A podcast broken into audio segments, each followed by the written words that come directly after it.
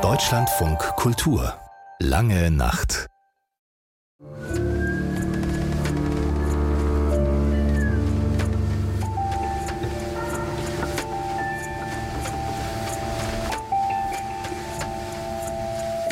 Über Geschichte hatte ich eigentlich sehr wenig zu sagen oder zum Verstehen. Ich möchte sagen, Geschichte wurde mir beigebracht und der größte Lehrer in dieser Hinsicht war der Adolf Hitler, als er einmarschierte. Und auf einmal war ich wach. Das war ungefähr der 11. März 1938. Wenn man es ganz genau nimmt, und der Holocaustforscher Raul Hilberg hat immer alles ganz genau genommen, dann war es die Nacht vom 11. auf den 12. März 1938, die ihm das Thema seines Lebens aufgab. Denn dies war die Nacht, in der er persönlich in den Strudel der Judenverfolgung geriet. Weil in dieser Nacht Truppen der deutschen Wehrmacht die Grenze seiner Heimat Österreich überschritten und nirgendwo auf Widerstand stießen. Kampflos konnten sie bis in die Hauptstadt Wien durchmarschieren. Und wie nebenbei trampelten die deutschen Soldaten auch die Welt des damals zwölfjährigen Jungen nieder, die ihm bis dahin noch weitgehend heil erschienen war. Wir haben also in einer Vierzimmerwohnung gewohnt. Dort gab es kein Wasser in der Wohnung und es war also nach schon damals ein bisschen primitiv. Aber trotzdem, äh, wir waren in der Mittelschicht oder so, wurde mir gesagt. Und sie haben schön Kaffee getrunken und so. Es war sogar auf Sommerfrische in, der, äh, in den Alpen. Diesen bescheidenen Wohlstand hatte sein Vater mühsam aufgebaut. Michel Hilberg, der sich später Michael nannte.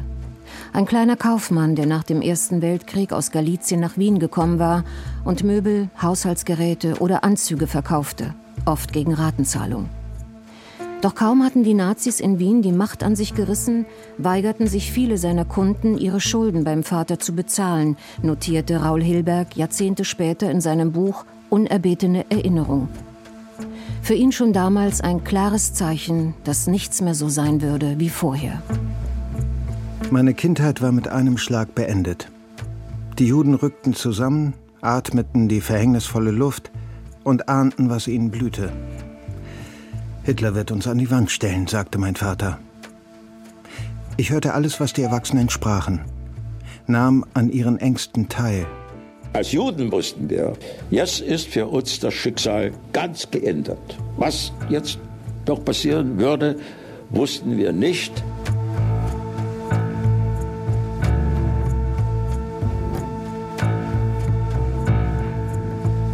Er hat sich eigentlich lebenslang, das heißt über 60 Jahre lang mit dem Holocaust als wissenschaftlichen Gegenstand beschäftigt. Der Potsdamer Historiker René Schlott schreibt derzeit an der weltweit ersten Biografie Hilbergs.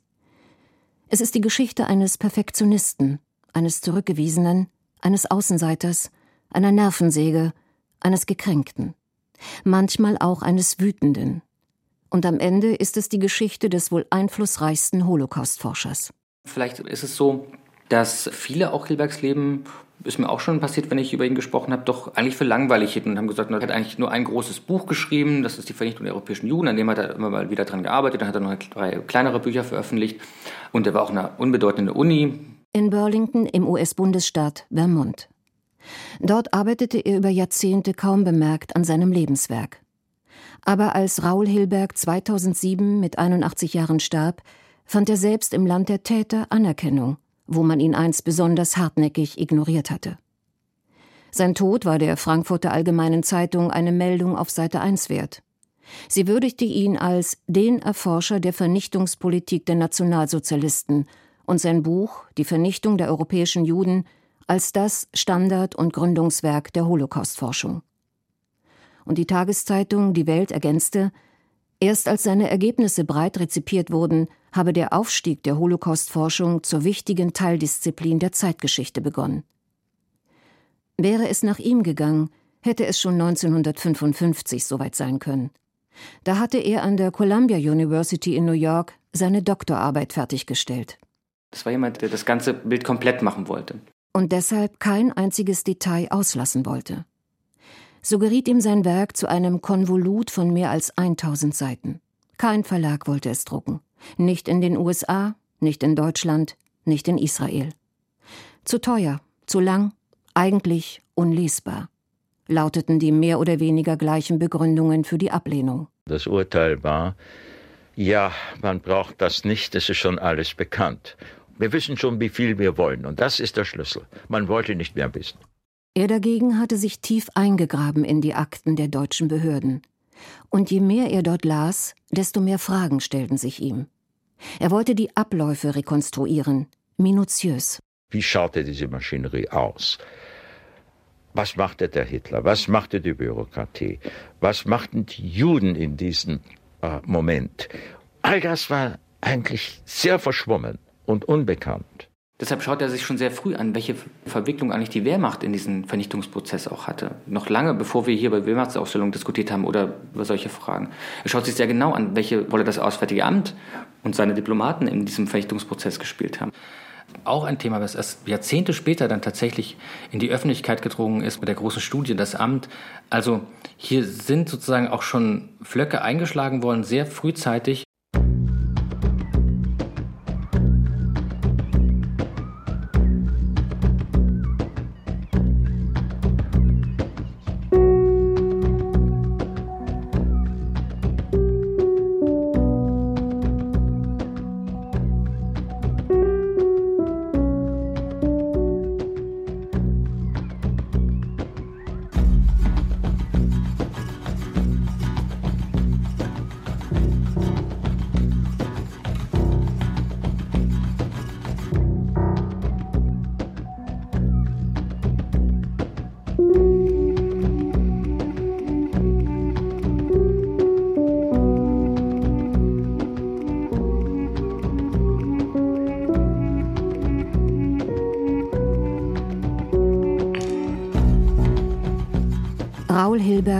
Seiner Zeit weit voraus. Er stellte nicht die Fragen, die damals in die Zeit passten. Er wollte nicht wissen, woher kam der Antisemitismus. Er war einfach da, schon seit der christlichen Missionierung, erst recht seit Luther und auch weiterhin nach Beginn der Säkularisierung. Und die Juden hatten gelernt, damit umzugehen und Gewalt auszuweichen, anstatt Widerstand zu leisten. Aber das war in vielen Ländern so. Antisemitismus war für ihn nur die Vorgeschichte, die hielt er für gegeben. Sie war die Ausgangslage, die er in seinem Buch auf den allerersten gerade mal 25 Seiten abhakte. Er hat sich immer der Warum-Frage ein bisschen verweigert. Das war ihm wahrscheinlich zu philosophisch und auch wahrscheinlich nicht beantwortbar, warum ist es zu diesem Geschehen gekommen. Aber was ihm wichtig war, war die Frage zu klären, wie konnte es eigentlich passieren? Deshalb nahm er sich mehr als 1000 Seiten Zeit für die Frage, wie haben es die Deutschen getan? Wie konnten sie diesen Massenmord ins Werk setzen? Ein Werk der Vernichtung, das niemand sich vorstellen konnte. Er nicht, die Juden nicht und lange auch die Deutschen nicht. Ihr Führer hatte keinen Plan. Noch 1939 nicht, als er in der Krolloper seine Ansprache zum sechsten Jahrestag der Machtübernahme hielt. Ich will heute wieder ein Prophet sein. Wenn es dem internationalen Finanzjudentum in und außerhalb Europas gelingen sollte, die Völker noch einmal in einen Weltkrieg zu stürzen, dann wird das Ergebnis nicht die Bolschewisierung der Erde und damit der Sieg des Judentums sein, sondern die Vernichtung der jüdischen Rasse in Europa. Hitler hatte zwar keinen Plan, aber einen Willen. Und er konnte sich zum Propheten der Erfüllung dieses Willens aufspielen, weil er sich offenbar sicher war, dass die deutsche Volksgemeinschaft sich ihn zu eigen machen würde. Aber wie haben die Deutschen ihr Vernichtungswerk dann in die Tat umgesetzt? Ganz praktisch. Das wollte Hilber klären. Warum gab es eigentlich eine Endlösung? Wer konnte sowas überhaupt in Gang setzen? Selbst Hitler, glaube ich, hat das erst Anfang 1941 entschlossen. Er wollte verstehen, wie die Maschinerie funktionierte, in deren Fänge auch er geraten war. Deshalb musste er sich als Doktorand noch einmal jenen Tätern zuwenden, denen er als Teenager entronnen war. Mit der Arbeit an dem vorliegenden Buch wurde Ende 1948 in den USA begonnen. Von Anfang an lagen der Konzeption des Buches zwei Prämissen zugrunde. Erstens sollte der Schwerpunkt auf Deutschland gelegt werden, auf seine Behörden und deren verantwortliches Personal, um herauszufinden, wie die Vernichtung der Juden ihren Weg nahm und welche Schritte auf diesem Weg zurückgelegt wurden. Zweitens sollten als maßgebliche Quelle dieser Darlegung deutsche Dokumente herangezogen werden, die nach dem Krieg in gewaltigen Beständen in den Archiven und Bibliotheken der Vereinigten Staaten lagerten. Er wollte konfrontieren, sich und andere, schonungslos. Er sei ein harter Brocken gewesen, hat der Journalist Johanan Scheljem einmal gesagt, der ihm von allen, die ihn jemals interviewten, wohl persönlich am nächsten gekommen ist. Raul Hilberg wollte niemals geschont werden und schon gar nicht vor der Wahrheit verschont werden, bereits als Teenager nicht. Ich war aber von Anfang an nüchtern. Mit Märchen hatte ich nie zu tun, hatte mit Märchen kein Interesse. Und wenn ich Sachen hörte, die märchenhaft waren, habe ich sie schon aus Kindheit nicht gemerkt. Ich habe das abgewiesen. Ich wollte das nicht. Ich wollte die Religion nicht. Das war ein Märchen. Ich wollte nicht den Optimismus. Das war ein Märchen.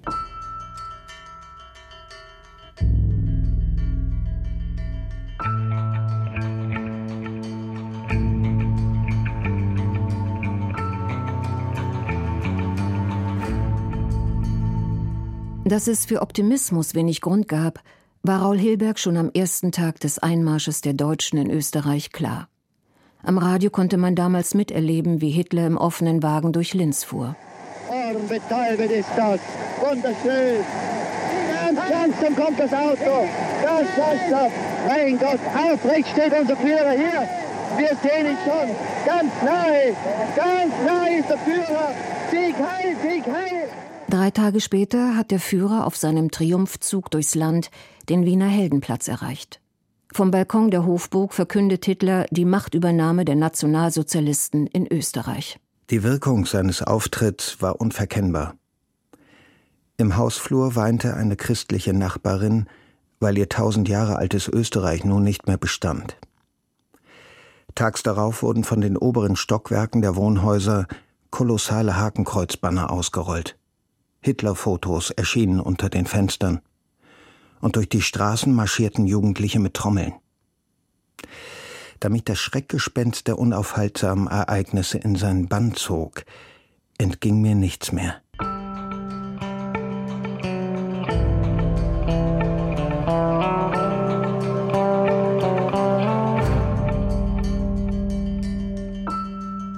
Dann kam, was man den 10. November nannte, die Synagogen wurden abgebrannt. Und es waren Leute, die unsere Wohnung sehr begehrten. Arier. Gleich nachdem mein Vater bei einer Großrazzia gegen Juden festgenommen worden war. Ein Mann zielte mit seiner Pistole direkt auf meine Mutter und forderte sie auf, die Wohnung umgehend zu räumen. Die Juden, brüllte er, hätten das deutsche Volk immer nur ausgenutzt, es um seinen Verdienst und Wohlstand betrogen. In diesem Moment erwiderte meine Mutter ruhig, dass mein Vater immer ehrlich gearbeitet und nie ein Gesetz übertreten habe. Mit Pistole sogar, das hat er noch auf die Mutter gezielt, sagte er, Sie müssen raus, und zwar in drei Tagen. Da sind wir raus zu einer benachbarten Familie, also zwei oder drei Häuserzeilen weiter. Und der Vater, wir wussten nicht, wo er war. Mein Vater wurde zwar freigelassen, aber als ein gebrochener Mann. Ohne gefoltert worden zu sein, kehrte er zu uns zurück. Schließlich ermöglichte es uns die Familie meiner Mutter, in die Vereinigten Staaten auszuwandern.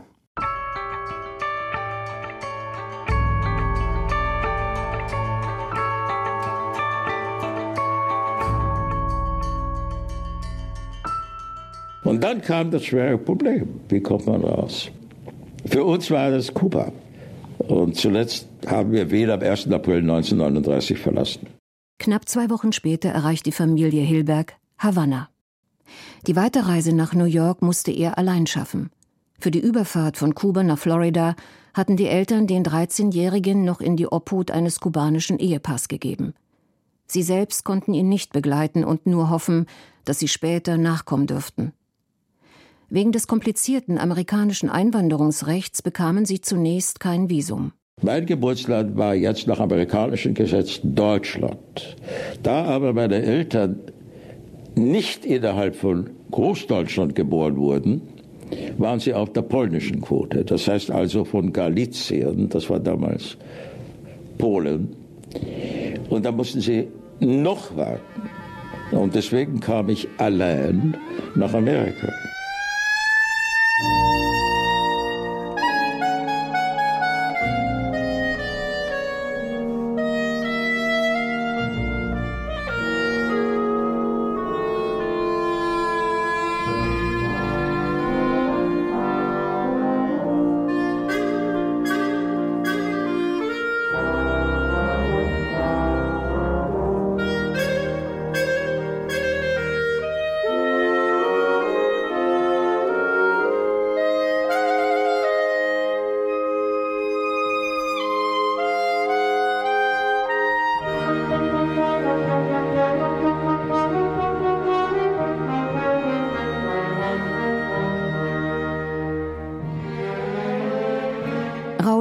Kommt am 1. September 1939 in den USA an.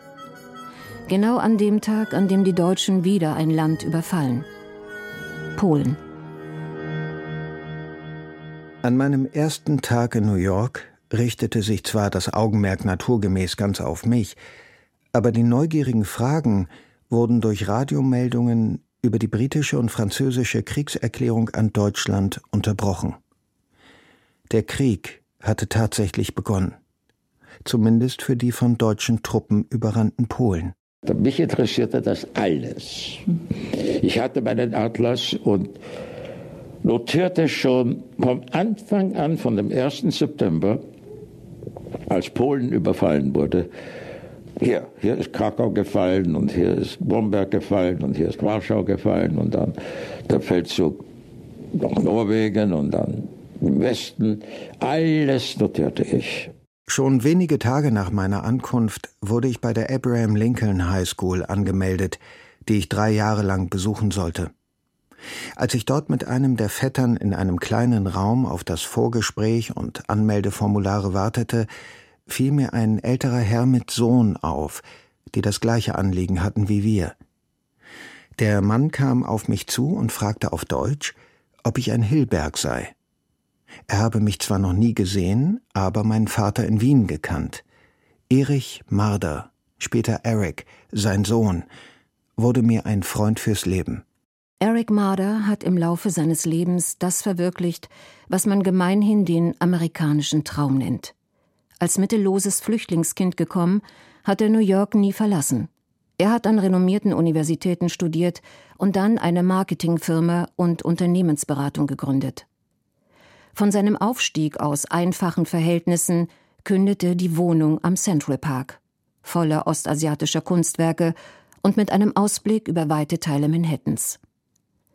Kurz vor seinem Tod blickte er dort 2013 auf seine lange Beziehung mit Raul Hilberg zurück und erinnerte sich als erstes daran, wie sehr sein Freund die Schule in Brooklyn gehasst habe. He hated it. He tended to be regimented. Noch heute, im Rückblick auf jene Zeit, muss ich tief Luft holen, um mich zu beruhigen. Ich empfand das Klima der Schule als unerträglich autoritär. Zur Ehrenrettung dieses Instituts fallen mir der Sprachkurs für ausländische Kinder ein, um deren Akzente zu bekämpfen. Heute wünschte ich mir, er hätte länger gedauert.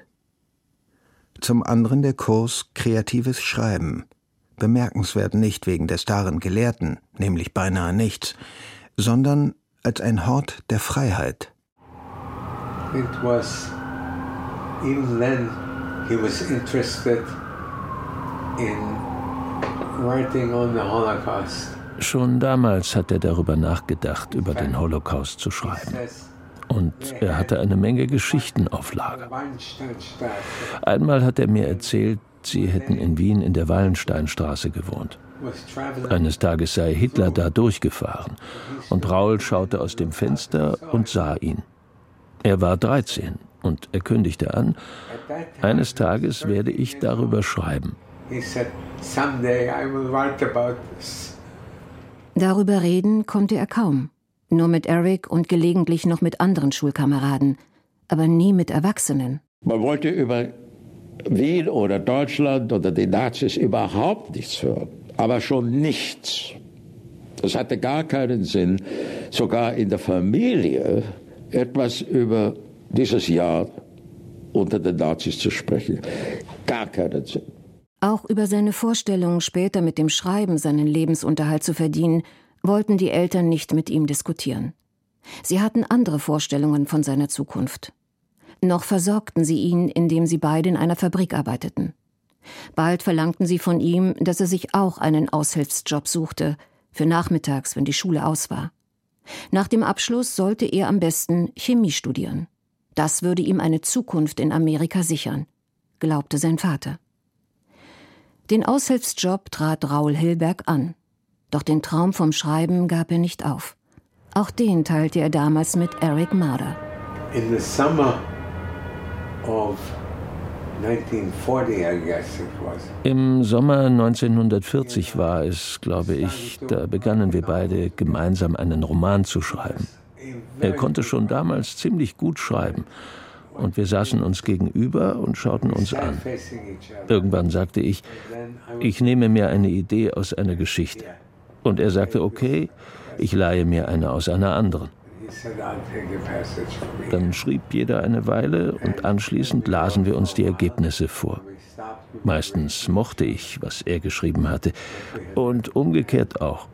Und wenn nicht, fingen wir aus Spaß an zu verhandeln. Wenn du mir meine misslungene Passage abnimmst, nehme ich dir deine ab. I'll take your bad passage if you take my bad passage. Der Inhalt war mehr oder weniger Nonsens. Aber die englische Sprache war wichtig. Das Deutsche wollten sie hinter sich lassen. Wenn sie überhaupt noch Begriffe aus ihrer Muttersprache verwendeten, dann mit sarkastischem Unterton. Sie versicherten sich, alles Deutsche zu boykottieren. Aber ganz vergessen konnten sie die Welt, aus der sie kamen, trotzdem nicht. Das eine, an das ich mich noch genau erinnere, war 1942. Und Damals kam ich schon zum Schluss, ich war 16 Jahre alt, die Juden gehen unter, die Juden werden vernichtet.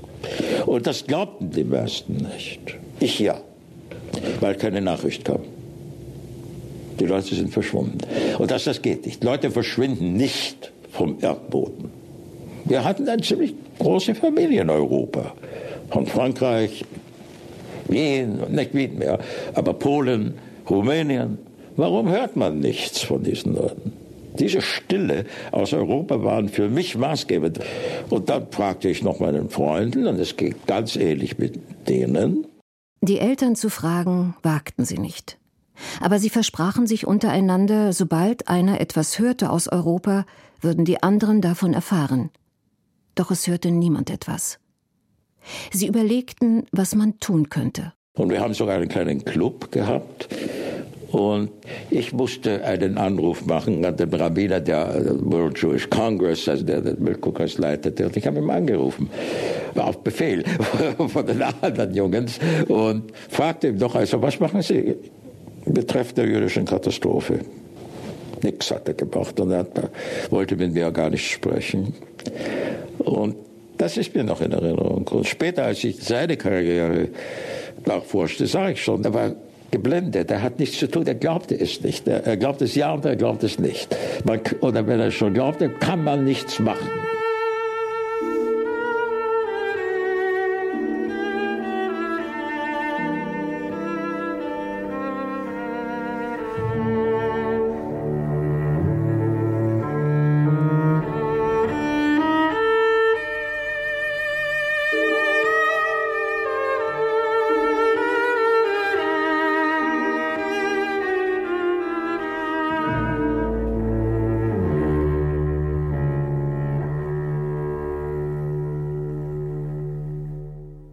Hatte Hilberg den Highschool-Abschluss in der Tasche, meldete er sich zur US-Armee. Mir blieben jedoch jene furchtbaren Kriegserlebnisse erspart, die Millionen erlitten. Ich musste nichts erdulden. Ich wurde weder verwundet noch ausgezeichnet. Weil er die deutsche Sprache beherrschte, setzten ihn seine Offiziere bald als Übersetzer ein. Und er bekam eine Grundausbildung zur geheimdienstlichen Auswertung von erbeuteten Dokumenten. Meine Division machte in München Halt, wo wir für mehrere Wochen in der einstigen NSDAP-Zentrale einquartiert wurden. Ich erreichte also das Zentrum des Nationalsozialismus direkt nach seinem Niedergang, nahm Bücher der NSDAP-Bibliothek in die Hand, darunter eine Parteiausgabe von Martin Luthers Traktat von den Juden und ihren Lügen. Im Parteigebäude entdeckte ich auch etwa 60 Holzkisten. Als ehemaliger Packer öffnete ich einige davon und stellte fest, dass sie Hitlers Privatbibliothek enthielten. Hitlers persönliche Sammlung von Kunstbänden und meist trivialer Literatur beeindruckte ihn wenig. Die politischen Dokumente, die er in der Parteizentrale in die Hände bekam, schon.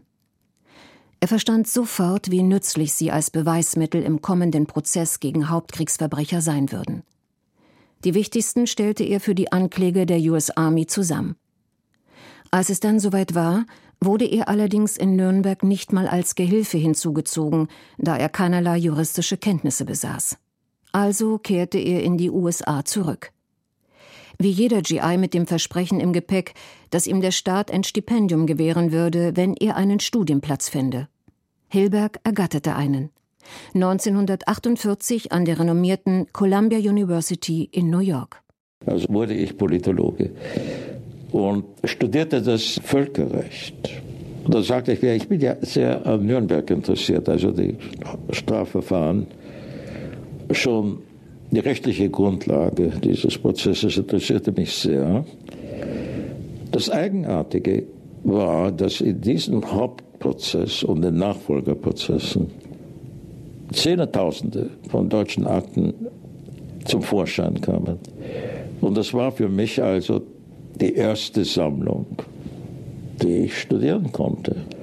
Und da es sich nur um etwa 40.000 Aktenstücke handelte, so sagte ich mir, ich werde einfach alle anschauen. Und dann über die jüdische Katastrophe ein Buch zu schreiben. Eigentlich erst eine Doktorarbeit. Und ich dachte schon, dass das etwa fünf Jahre dauern würde und 500 Druckseiten. Naja, es war mehr. Den notwendigen Quellenzugang behielt er auch, als er den Dienst als Soldat schon quittiert hatte. Die US Army lagerte ihre erbeuteten Akten in einem Archiv in Alexandria in Virginia ein. Später gingen nicht als geheim klassifizierte Papiere zu einem großen Teil in die Bibliothek der Columbia University. An beiden Orten hatte Hilberg weitgehend uneingeschränkten Zugang. Er musste nur noch Kriterien und eine Vorgehensweise entwickeln, wie er sie analysieren wollte. Anregungen sollte er viele bekommen. Er war längst nicht der Erste, der beschlossen hatte, den Holocaust umfassend zu untersuchen. Philipp Friedmann ist deswegen wichtig, weil ich glaube, dass er neben Hilberg eigentlich der wichtigste erste jüdische Historiker ist, der sich unmittelbar nach Ende des Krieges, bei Friedmann sogar schon ab 1944 angefangen, voll und ganz der Holocaust-Erforschung gewidmet hat und das versucht hat, als Feld zu etablieren.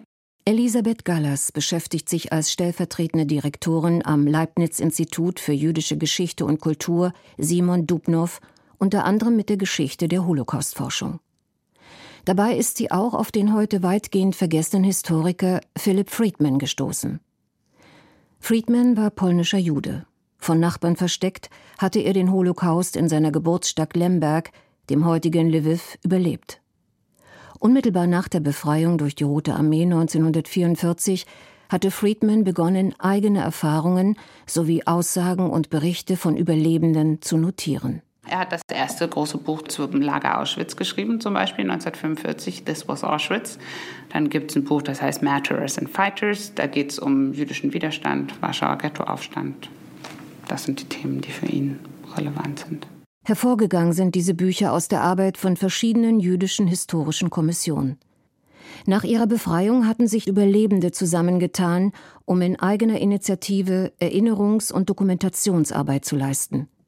Zehntausende von Dokumenten entstanden dabei, erstellt von Amateurhistorikern mit einfachsten Mitteln. Diese Dokumente brachte Philip Friedman mit nach New York, wo er 1948 im selben Jahr wie Raul Hilberg an die Columbia University kam. Aber nicht wie Hilberg als Student, sondern schon als Professor. Friedman war quellenkritisch genug, um den begrenzten Wert von Oral History, also mündlicher Überlieferung, einschätzen zu können. Er wusste sie aber andererseits auch zu schätzen, gerade in Bezug auf die Holocaustforschung.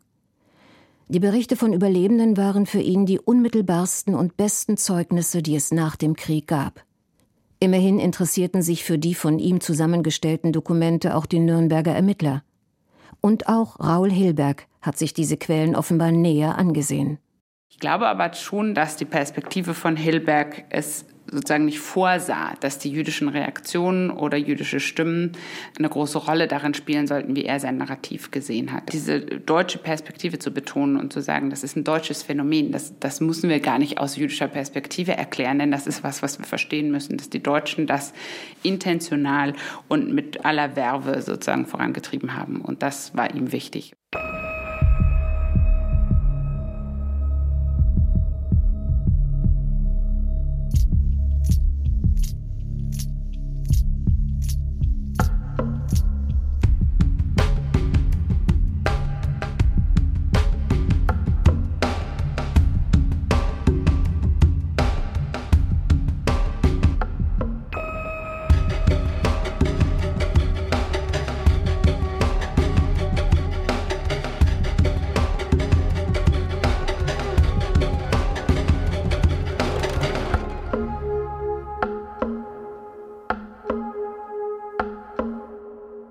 Judenvernichtung war ein deutsches Werk, ausgedacht in deutschen Amtsstuben, in einer deutschen Kultur. Für mich stand von Anfang an fest, dass man diese Geschichte nicht in allen ihren Ausmaßen begreifen konnte, ohne die Maßnahmen der Täter nachzuvollziehen. Der Täter hatte den Überblick. Er allein spielte die Schlüsselrolle. Durch seine Augen musste ich die Vorgänge betrachten, von der Planung bis zum Höhepunkt. Dass ich vor allem der Täterperspektive folgen musste, wurde für mich zu einer ehernen Faustregel. Nimmt man die Briefe als Maßstab, die Hilberg und Philipp Friedman einander schrieben, war ihr Verhältnis trotz aller inhaltlicher Differenzen anfangs zugewandt und freundlich, berichtet Elisabeth Gallas. Hilberg hat Friedman in seiner Autobiografie immerhin als frühen Förderer erwähnt. Sollte Friedman gehofft haben, in dem jungen Studenten Hilberg einen Schüler oder Mitstreiter zu finden, dürfte er bald enttäuscht gewesen sein. Raul Hilberg hat sich relativ bald und ziemlich deutlich von ihm distanziert. Möglicherweise nicht nur aus inhaltlichen Motiven. Es ist nicht ganz eindeutig geklärt, ob Hilberg nicht auch eine strategische Entscheidung getroffen hat, diese Kontexte was sein eigenes Leben, seine eigene Biografie betraf, zurückhaltend in der Öffentlichkeit zu präsentieren, da man natürlich zu der Zeit ganz besonders das Gefühl hatte, dass man eventuell nicht gleichermaßen gehört wird, wenn man stark macht, dass man aus einer jüdischen Perspektive denkt und spricht. Und diese vermeintliche Nicht-Objektivität, die sozusagen allen jüdischen Historikerinnen und Historikern ständig entgegenschalte, die hat er natürlich auch antizipiert. Wie sehr das zeigte sich noch Jahre später, als er sein erstes Buch veröffentlichte. Er vermied jeden Hinweis auf seine Herkunft und das Schicksal seiner Familie. Indem er sich von den Überlebenden fernhielt, machte sich Hilberg unter den Holocaust-Forschern schnell selbst zum Außenseiter.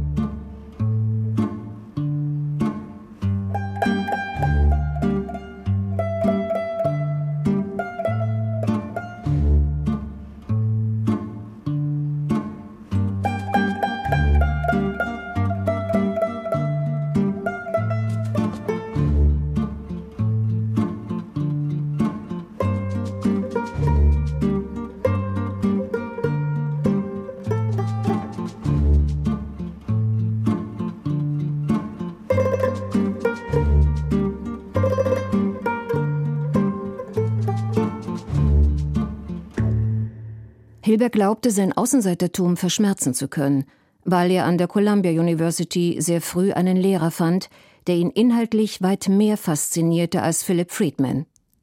den Staatsrechtler Franz Neumann.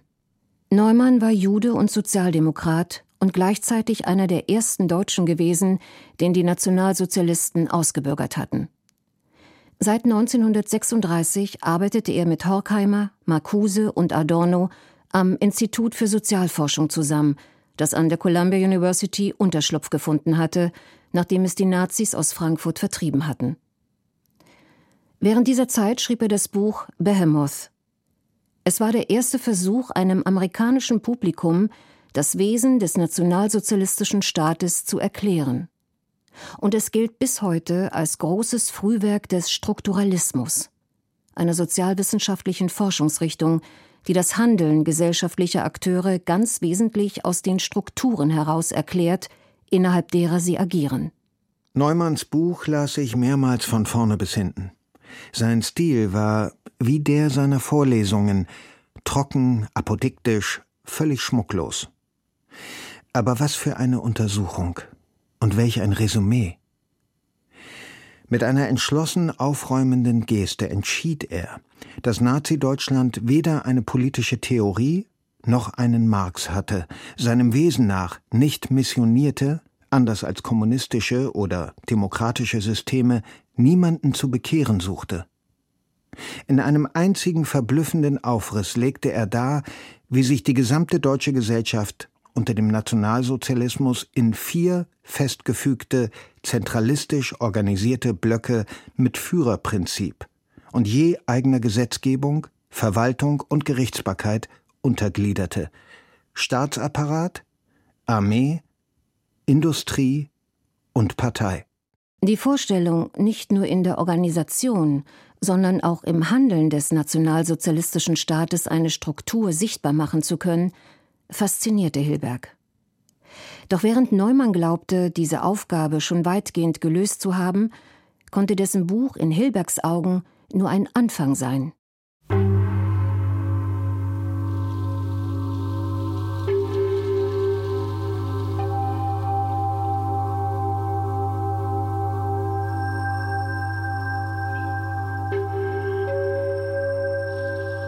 Als Neumann sein Behemoth schrieb, war der Krieg in vollem Gange. Er konnte noch keine erbeuteten Akten benutzen. An Quellen hatte er nur Bibliotheksmaterial wie Amtsblätter und Industriegazetten. Ich selbst dagegen beabsichtigte, jene interne Korrespondenz der Täter auszuwerten, die während des Krieges vor den alliierten Mächten und der breiten Öffentlichkeit geheim gehalten, in Nürnberg nach Beweismitteln für die Kriegsverbrecherprozesse durchforstet wurden. Aufgrund gedruckter Auszüge aus dieser Sammlung bildete ich meine erste These. Die Judenvernichtung war nicht zentral gelenkt. Damit distanzierte sich Hilberg schon als Student vom damaligen Mainstream der Historikerzunft. Die suchte lange nach einem Führerbefehl für die Judenvernichtung. Sie konzentrierte sich auf ein strikt hierarchisches Modell des NS-Staates.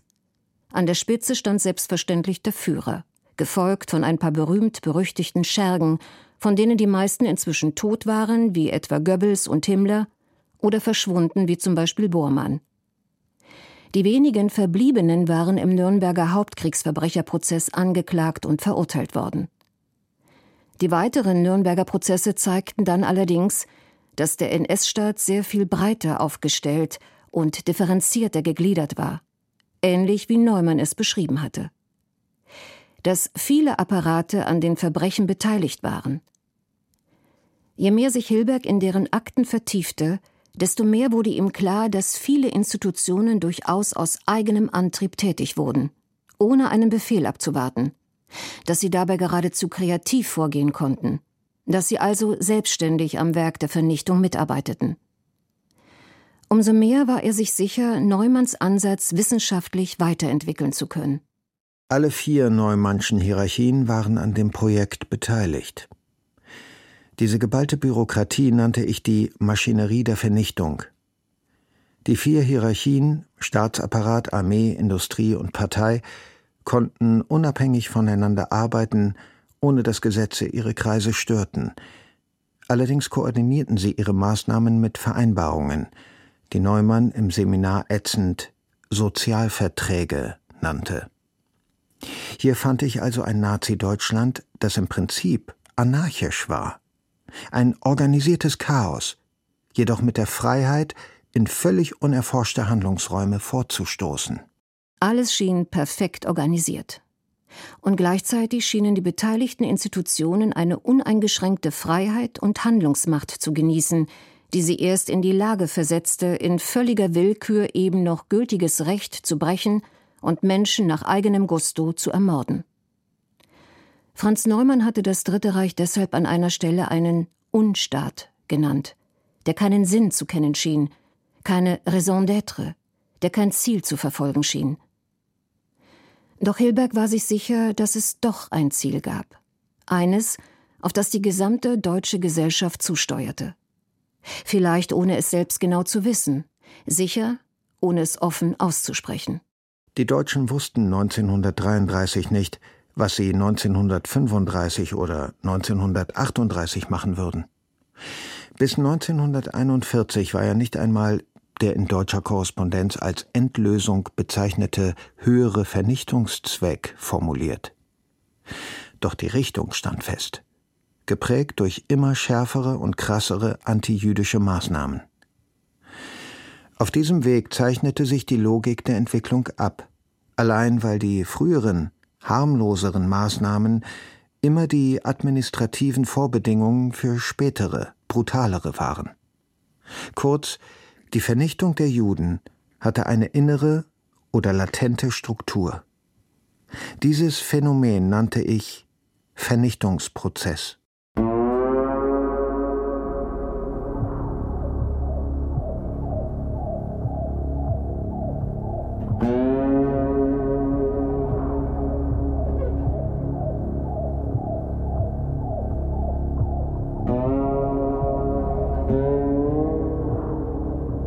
Doch wie wurde dieser Vernichtungsprozess gesteuert, wenn der Führer es nicht tat?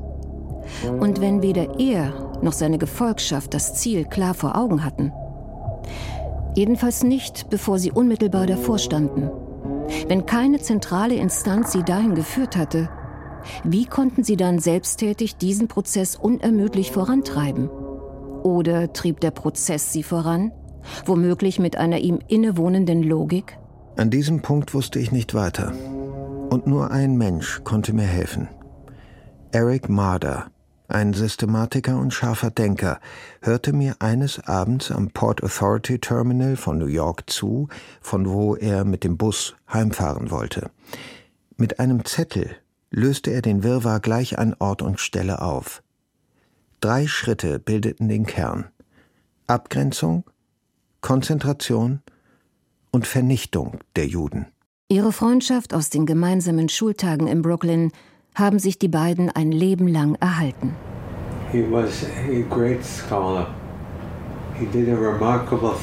Er war ein großartiger Forscher und hat Außergewöhnliches geleistet.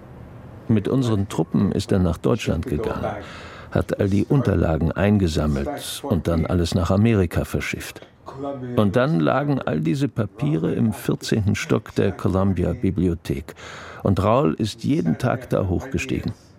Zehn Jahre hat er da gesessen und Millionen Papiere gelesen. Er musste ein Puzzle zusammenstellen, um zu wissen, wer wem wann welche Nachricht geschickt hatte, so dass der Apparat der Nazis Millionen Menschen ermorden konnte. Aber er hat es geschafft.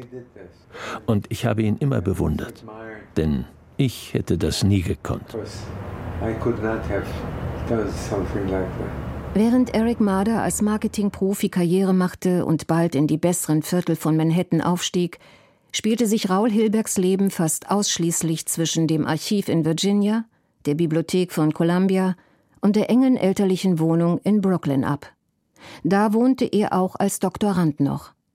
Was er handschriftlich aus den Akten exzerpiert hatte, hämmerte er zu Hause mit zwei Fingern in eine mechanische Schreibmaschine. You know, it's remarkable that he er hatte ein geschäftliches Abkommen mit seinen Eltern, wie viel er für Kost und Logis zu bezahlen hatte. Und wenn er mal mit den Raten im Rückstand war, hatte er alles notiert und wusste immer genau, wie viel er ihnen schuldete. Ich fand das verrückt, aber so war er. Absolut korrekt. I thought this was crazy. That's how he was. He was absolutely correct. So beklemmend, so distanziert und so unpersönlich die Atmosphäre manchmal auch gewesen sein mochte, Eric Made erinnerte sich noch Jahre nach Hilbergs Tod an dessen enge Bindung an seinen Vater. His father he admired. His mother was seinen Vater hat er bewundert. Mit der Mutter war das Verhältnis schrecklich. Aber von seinem Vater hat er viel erzählt. Wie groß sein Einfluss auf ihn war und dass er sein wichtigster Kritiker war. Er hat immer seinen Vater zitiert, wenn es darum ging, wie man eine Geschichte erzählen muss. Aus einem Guss. Jedes Mal, wenn er ein Kapitel fertig hatte, gab er es Eric Marder zu lesen. Aus einem Guss wollte Hilberg die Geschichte des Holocaust erzählen, sodass auch sein Vater mit Gewinn lesen könnte. Gleichzeitig sollte es ein Werk werden, das Historikern neue Einsichten vermittelte und das auch Theoretiker wie seinen Doktorvater Franz Neumann beeindrucken würde. Und das alles auf einmal. Aus einem Guss eben. So wie ihm auch die Vernichtung der europäischen Juden, obgleich nicht zentral geplant, wie ein Prozess aus einem Guss erschien, wenn auch unterteilt in viele aufeinanderfolgende Zwischenschritte. So ähnlich, wie er es an jenem Abend auf dem Busbahnhof mit Eric Marder skizziert hatte.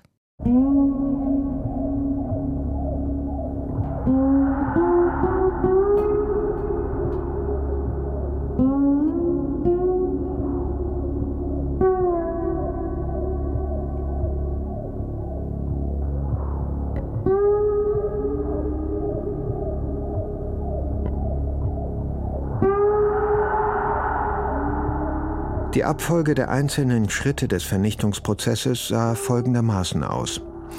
Zuerst definierte man den Begriff Jude, dann traten Enteignungsmaßnahmen in Kraft, es folgte die Konzentration der Juden in Ghettos, schließlich fiel die Entscheidung, das europäische Judentum auszulöschen. Alle waren nötig. Und da ging es mir plötzlich auf, dass die Vernichtung der Juden ein Entwicklungsprozess war.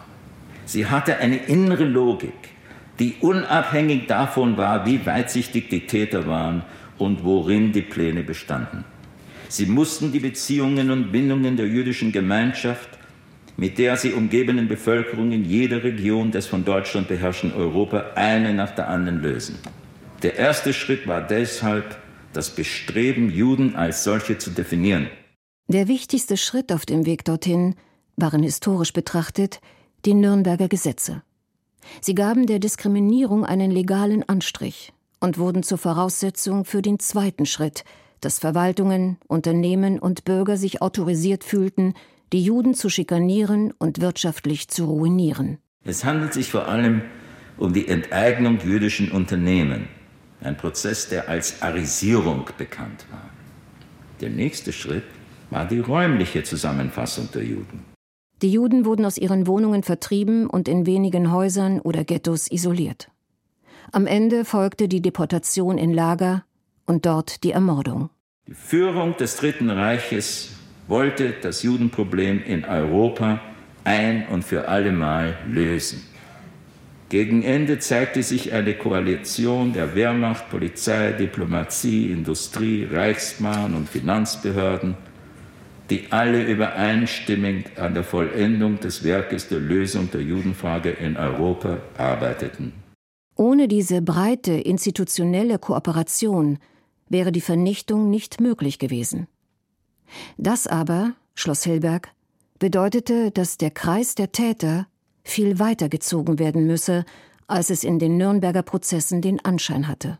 So sind Täter Polizisten natürlich, aber auch Finanzmänner, Rechtsanwälte, Ärzte, Ingenieure, Eisenbahner und so weiter und so weiter. Das heißt, es waren verschiedene Instanzen, verschiedene Männer, verschiedene Menschen an diesen Angelegenheiten beteiligt. Keine Organisation kann man auslassen, selbst die Kirchen. Es heißt nicht, jeder Einzelne war in dieser Sache verwickelt, aber in einem Verwaltungsvorgang, der von Anfang an nicht geplant wurde, der eine Richtung, aber kein Ziel hatte, war es äußerst wichtig, dass man in einer richtigen Zeit die richtige Organisation einschaltete.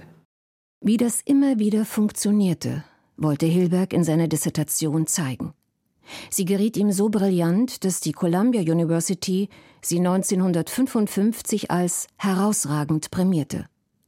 Die Auszeichnung war wie üblich mit einem Publikationsangebot verbunden, allerdings mit der Auflage, dass sich Hilberg dafür auf 400 Druckseiten beschränken müsse. Doch als er sein überarbeitetes Werk beim Verlag der Universität einreichte, war es keineswegs geschrumpft, sondern auf etwa 1300 Seiten angeschwollen. Kürzungen waren für ihn ein Ding der Unmöglichkeit. Entdeckte er doch bei seinen Forschungen fast täglich neue Dokumente, die es ihm wert erschien, hinzugefügt zu werden. Seinen Doktorvater hatte er da schon nicht mehr an seiner Seite. Franz Neumann war ein Jahr zuvor bei einem Verkehrsunfall ums Leben gekommen. Auch er hätte vermutlich keinen Rat gewusst, schließlich hatte Neumann ihm von Anfang an Probleme vorausgesagt. Schon in dem Moment, in dem Hilberg ihm die Idee zu seiner Doktorarbeit antrug. Würde er, klopfte ich an, eine Doktorarbeit mit dem Titel Die Vernichtung der europäischen Juden betreuen? Neumann stimmte zu, obwohl er wusste, dass ich mich damit aus dem wissenschaftlichen Hauptstrom herauslöste, um ein Gebiet zu betreten, das die akademische Welt ebenso mied wie die Öffentlichkeit. Sein lakonischer Kommentar lautete Das ist Ihr Untergang. Franz Neumann sollte Recht behalten. Mehr als einmal. Aber nicht für immer.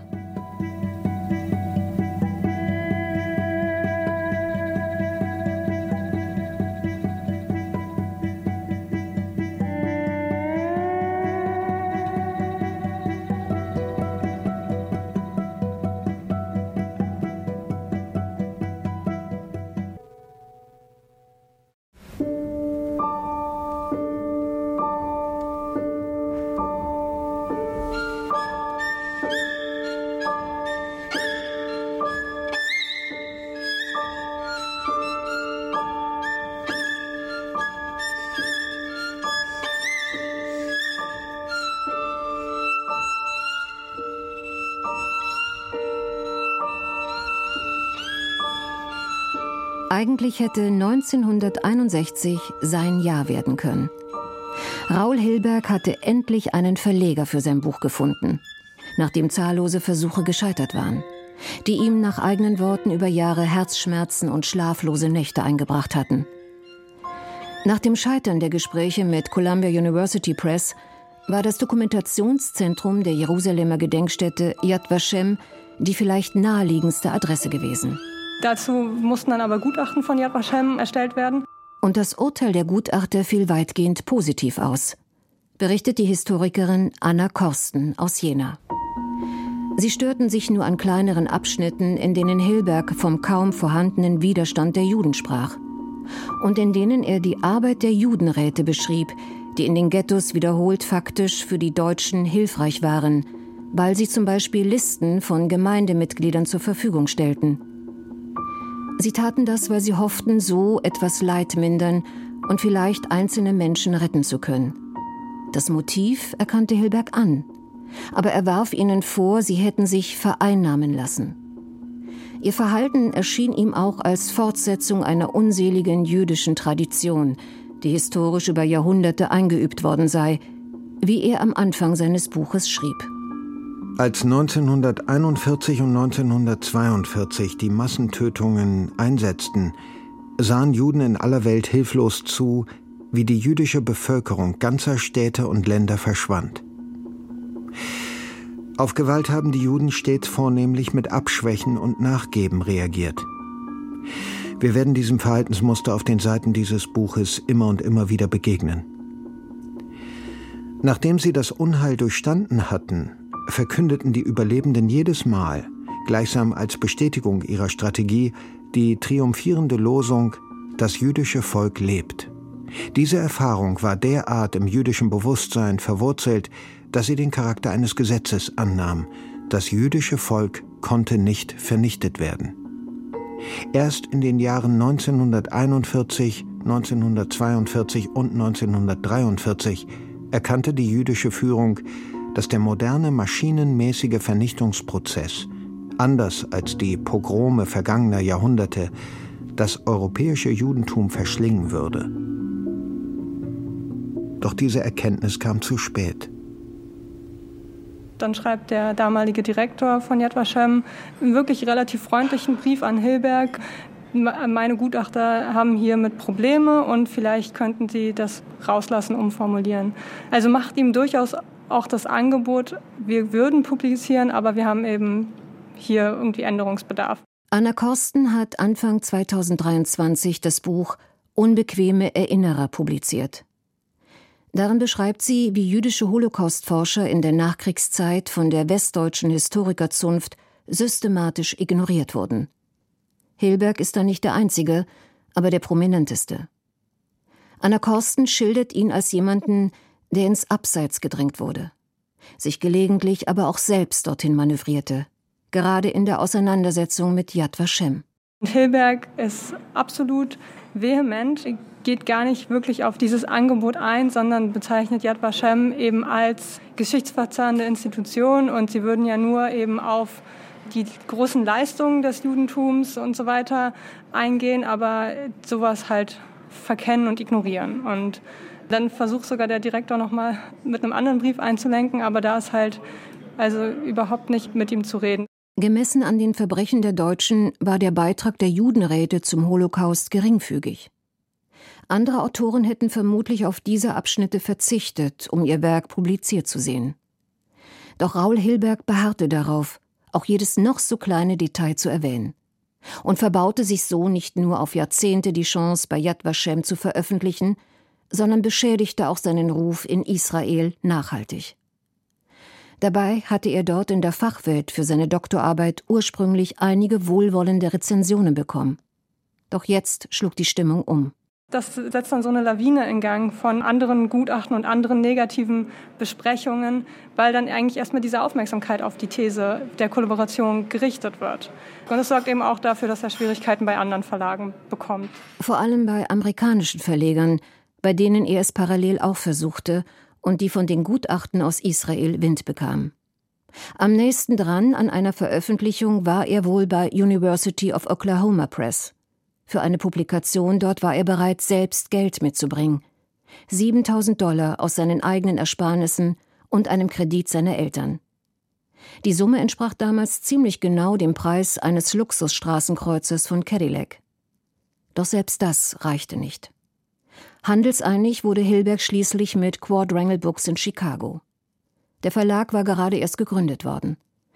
Sein Besitzer spekulierte darauf, Aufmerksamkeit für sein junges Unternehmen zu erheischen, wenn er Hilbergs Buch schnell auf den Markt brächte. Rechtzeitig zum absehbar größten Medienereignis des Jahres 1961. Im Sinne der Anklage nicht schuldig.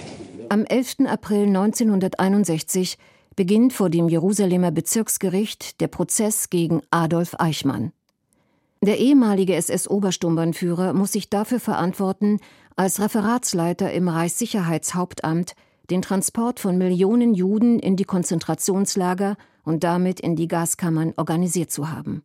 Meine Schuld ist mein Gehorsam, meine Unterwerfung unter Dienstpflicht und Kriegsdienstverpflichtung, Unterfahrenheit und Diensteid. Die Führerschicht, zu der ich nicht gehörte, hat die Befehle gegeben. Sie hat meines Erachtens mit Recht Strafe verdient für die Gräuel, die auf ihren Befehlen an den Opfern begangen wurden. Aber auch die Untergebenen sind jetzt Opfer. Ich bin ein solches Opfer. Eichmann stilisiert sich als armer Tropf, der weder damals noch jetzt so recht versteht, was mit ihm geschieht. Das Verfahren wird von Journalisten aus der ganzen Welt begleitet. Im Fernsehen, in Wochenschauen, im Radio und in Zeitungen. Überall werden Eichmanns Aussagen breit zitiert und von zahllosen Experten kommentiert. Nur Hilberg fragt niemand. Dabei wäre doch gerade sein Buch eine Grundlage gewesen, um das einzuordnen, was Eichmann an Unschuldsbehauptungen vorträgt. Selbstverständlich hatte er Eichmann und sein Referat römisch 4-B-4 im Blick gehabt und in seiner akribischen Art beschrieben. Selbst eine so kleine Abteilung wie das Eichmann-Referat war mit einer Vielzahl von Entscheidungen befasst. Innerhalb des Reichs- und Protektoratsgebiets erstreckte sich Eichmanns Zuständigkeit auf die Erfassung und den Abtransport der Juden. In den ausländischen Gebieten war sein Einfluss weniger total als im Reich, doch kümmerte sich die Eichmann-Maschinerie hier um die gesamte Entwurzelungsphase des Deportationsprozesses, etwa die Ankurbelung einer antijüdischen Gesetzgebung, die Erarbeitung diverser Definitions- und Einstufungskategorien für die jüdischen Opfer und die Planung und Bereitstellung der Transportkapazitäten. Schon die Anklage in Jerusalem hätte Hilberg zu Rate ziehen können. Sein Manuskript lag ihr vor, seit er es 1958 in Yad Vashem zur Veröffentlichung eingereicht hatte. Doch sie ignorierte es. Anders als die wohlberühmteste Prozessberichterstatterin Hannah Arendt. Sie nahm sogar Anleihen bei ihm, als sie ihre Serie Eichmann in Jerusalem für das Magazin New Yorker begann. Allerdings ohne ihn als Quelle zu nennen. Was ihn noch Jahrzehnte später auf die Palme brachte. In Buchveröffentlichungen hat sie das dann nachgeholt und sogar sein historisches Detailwissen gelobt. Freilich nicht, ohne hinzuzufügen, wie töricht, gar dumm seine Interpretation der Vorgänge sei. Die Deutungshoheit beanspruchte sie für sich. Und Hilber konnte nicht umhin zuzugeben, wie gut ihr das gelang. Der Untertitel von Hannah Arendts Eichmann in Jerusalem lautet Ein Bericht von der Banalität des Bösen und besitzt die seltene Kraft, stärker im Gedächtnis haften zu bleiben als der Haupttitel. Sie konnte viel besser als er für ein breites Publikum schreiben und so ihre zentrale These von der Banalität des Bösen mittels ihres griffigen Untertitels populär machen. Aber trifft er denn zu? Arendt sah in dem SS-Obersturmbannführer Adolf Eichmann, der die Gestapo-Abteilung für Judenangelegenheiten leitete, einen deklassierten Mann, der in einem Abgrund von Langeweile lebte, bevor er dann in der SS-Hierarchie aufstieg und der viele charakterliche Fehler aufwies.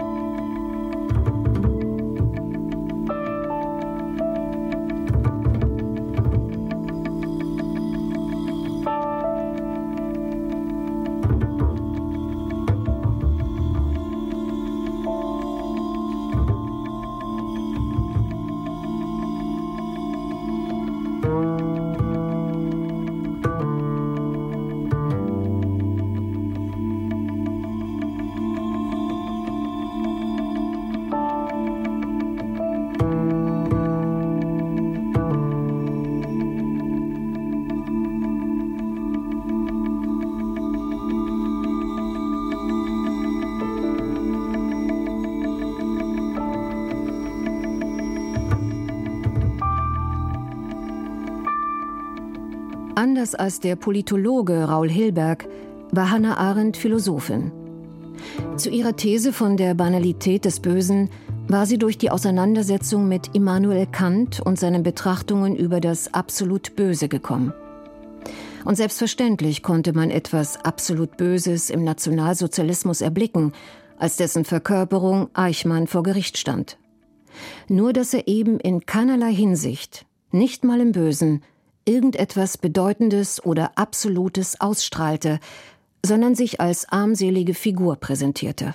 Sie geißelte Wichtigtuerei, ließ sich über Prahlerei aus und sprach von Eichmanns abgründiger Dummheit in der Stunde, als er gehängt wurde und, nach dem Genuss einer halben Flasche Rotwein, seine letzten Worte sagte. Jedenfalls erkannte sie nicht, wie viel Gewaltiges dieser Mann mit so wenig Personal vollbracht hatte indem er die Judenräte in weiten Teilen Europas überwachte und gängelte, zurückbleibendes jüdisches Eigentum in Deutschland, Österreich und Böhmen-Mähren beschlagnahmte, antijüdische Gesetze in den Satellitenstaaten vorbereitete und den Transport der Juden an Erschießungsstätten und in Vernichtungslager organisierte. Hannah Arendt hegte keinerlei Zweifel an Eichmanns Schuld. In ihren Artikeln begrüßte sie ausdrücklich das Todesurteil, das gegen ihn verhängt und vollstreckt wurde. Und dennoch sah sie in ihm den teilnahmslosen Bürokraten, der über Fragen wie die nach Gut und Böse nicht einmal nachdenkt. Eine im Grunde also banale Figur. Sie überblickte nicht, welche Pfade Eichmann im Dickicht des deutschen Verwaltungsapparates für seine beispiellosen Maßnahmen aufgespürt hatte, begriff nicht das Ausmaß seiner Tat. Dieses Böse hatte nichts Banales.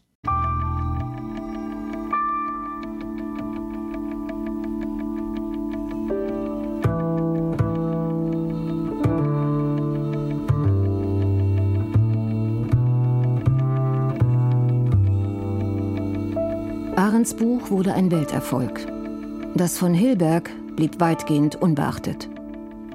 In dem spendenfinanzierten Stadtsender WBAI, dessen Marktanteil die New York Times auf nicht einmal ein Prozent schätzte, bekam er 1963 ein Interview, bei dem ihn der Moderator Dick Ellman als führenden Vertreter der Holocaust-Forschung vorstellte. Professor Hilberg, in your book I, I notice that you, you indict, in, in effect, the entire regime. Isn't this correct?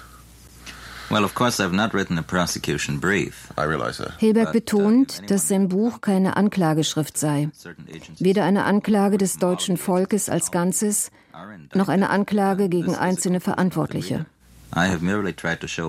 Alles, was er liefere, sei ein Bericht über das, was passiert sei. Und wenn Leser oder Leserinnen zu dem Schluss kämen, bestimmte Institutionen oder einzelne Bürokraten seien belastet, so sei das ihre Schlussfolgerung, der er nicht vorgreifen wolle. In my view, the beginning is with the definition of the term Jew. This came before anything else because you cannot take action against a group unless you have defined membership in that group. Um zu beschreiben, was war, erklärt Hilberg sein Modell der vier Stufen der Judenvernichtung. Beginnend mit der Definition des Begriffs Jude in den Nürnberger Gesetzen.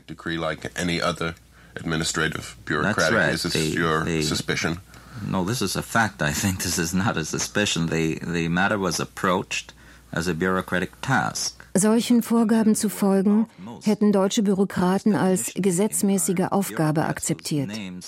Unzählige Beamte, deren Namen heute kaum jemand kenne. Wilhelm Stuckart, who was sentenced at Nuremberg and received a few years, then was released, and uh, Bernhard Lösner. Hilbert nennt Namen zu jedem Detail, das er anführt. Etwa den von Wilhelm Stuckart, der als Verwaltungsjurist und SS-Obergruppenführer maßgeblich an der Formulierung der Nürnberger Gesetze und vor allem ihrer Ausführungsbestimmungen beteiligt war. Er ist einer der wenigen, die später bestraft wurden. Anders als Bernhard Lösener, der Stuckert dabei als Rassereferent zur Hand ging und dessen Bedeutung nach Hilbergs Meinung möglicherweise sogar die von Eichmann übersteigt. Wie nebenbei macht Hilberg in dem Interview seine Arbeitsweise transparent. Er skizziert exakt die Strukturen der NS-Bürokratie. Aber in seiner Darstellung handelt nie ein abstrakter Apparat. Denn er benennt klar die jeweils Zuständigen mit Namen und Dienstrang. Fakten, fast ohne Interpretation. Wer will, kann alles nachvollziehen und überprüfen. Auch wenn ihm kleine Fehler unterlaufen, so wähnt er den Rassereferenten Lösener noch auf freiem Fuß, obwohl der zum Zeitpunkt des Interviews schon lange unbehelligt in Deutschland verstorben ist. Nein, sagt Hilberg. Die deutsche Justiz fühle sich kaum in der Lage, jemanden für etwas anzuklagen, das damals formal legal gewesen sei. Der Moderator könne ihn aber nach jeder beliebigen Institution fragen und er könne ihr mitwirken und das ihrer Mitarbeiter an der Vernichtung beschreiben. Da übertreibt Hilberg ein bisschen. Noch ist er nicht so weit. Zwar hat er etwa schon in der ersten Ausgabe seines Buches die Rolle der Reichsbahn analysiert, aber es wird noch dauern, bis er selbst scheinbar abseitige Branchen wie die Versicherungswirtschaft oder die Bauindustrie untersucht, die am Holocaust mitverdienten. Und bis er auch diese Erkenntnisse in Neuauflagen seines Buches einarbeitet. Aber eine Institution, der in Deutschland noch lange ein Image von Sauberkeit attestiert wurde, hat Hilberg von Anfang an im Blick. Die Wehrmacht. What about the uh, military? Do you discuss this? The yes, role of yes, the military and yes. the, the standard claim, of course, has been that these men were only doing their duty and Der Moderator spricht Hilberg auf die Schutzbehauptung fast aller ehemaligen deutschen Soldaten an, im Krieg nur ihre Pflicht getan zu haben. Hilberg erwidert, dass sich gerade die Wehrmacht durch diese Pflichterfüllung tief in die Vernichtungsmaschine integriert habe. Das war keinesfalls nur ein Werk der SS oder der wenigen Einsatzgruppen, die Wehrmacht und SS gemeinsam formiert hatten und deren Vorgehen Hilberg ausführlich beschrieb. Über die Wehrmacht werde es noch viel zu forschen geben. Schon 1963, also ein Vierteljahrhundert bevor in Deutschland eine Ausstellung über Verbrechen der Wehrmacht möglich wurde, hatte die Beteiligung auch regulärer Einheiten an der Vernichtung der Juden geschildert. Und sie half mit bei der systematischen Ausbeutung jüdischer Arbeitskräfte und der Ausplünderung ihres Vermögens. To the best of your knowledge, who was responsible for the expropriations of Jewish property? Which agencies were responsible for this? The Economy Ministry, the Finance Ministry, the Reichsbank. Als der Moderator fragt, wer alles verantwortlich gewesen sei, wird Hilbergs Aufzählung fast endlos. Vom Wirtschaftsministerium über die Reichsbank und zahllose Unternehmen nennt Hilberg viele, die sich an den Juden bereicherten. Es gab ein ständiges Gerangel um jüdische Arbeitskräfte und jüdisches Eigentum. Hilberg erwähnt auch die einfache deutsche Bevölkerung, die Wohnungen und Möbel von Deportierten übernahmen. Alle hatten ein Interesse an der Ausplünderung. Agencies and companies that were interested in the loot. You would say then that, that the policies, the anti Semitic policies, and particularly the policies leading to genocide, etc., were practiced by a wider percentage of the German people than has hitherto been suspected? Well, I would certainly say that uh, the practitioners are larger in der Frage nach der Schuld bleibt Hilberg sehr zurückhaltend. Es waren weit mehr beteiligt, als die Deutschen später zugaben. Aber er verurteilt niemanden.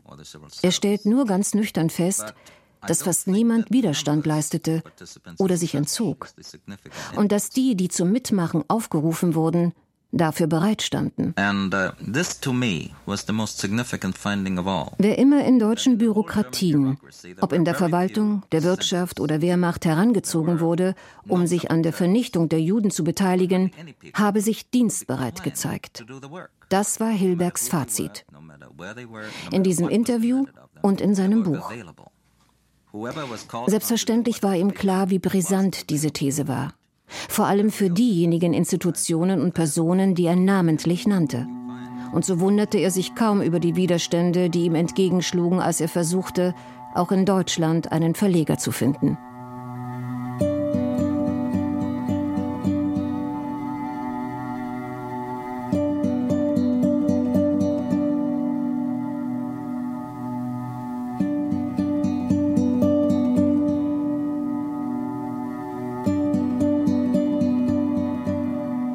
Aus Zeitungsberichten wusste ich, dass in Deutschland Hunderte von Nazi-Prozessen vorbereitet wurden und dass sich dagegen Widerstand regte. Ein Staatsanwalt hatte 1962 und erneut 1964 schriftlich bei mir angefragt, wann mein Buch in deutscher Übersetzung erscheine. Seine Kollegen hätten ihn mehrfach darauf angesprochen. Ich konnte mir ausmalen, dass meine Studie in den Händen von Staatsanwälten zu einer Waffe würde und dass ein Verlag, der sie in deutscher Sprache verbreitete, den Zorn aller Sympathisanten der Angeklagten erregen musste.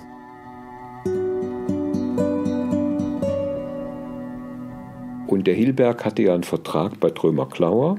Und zwar schon 1963, betont der Berliner Historiker Götz Ali.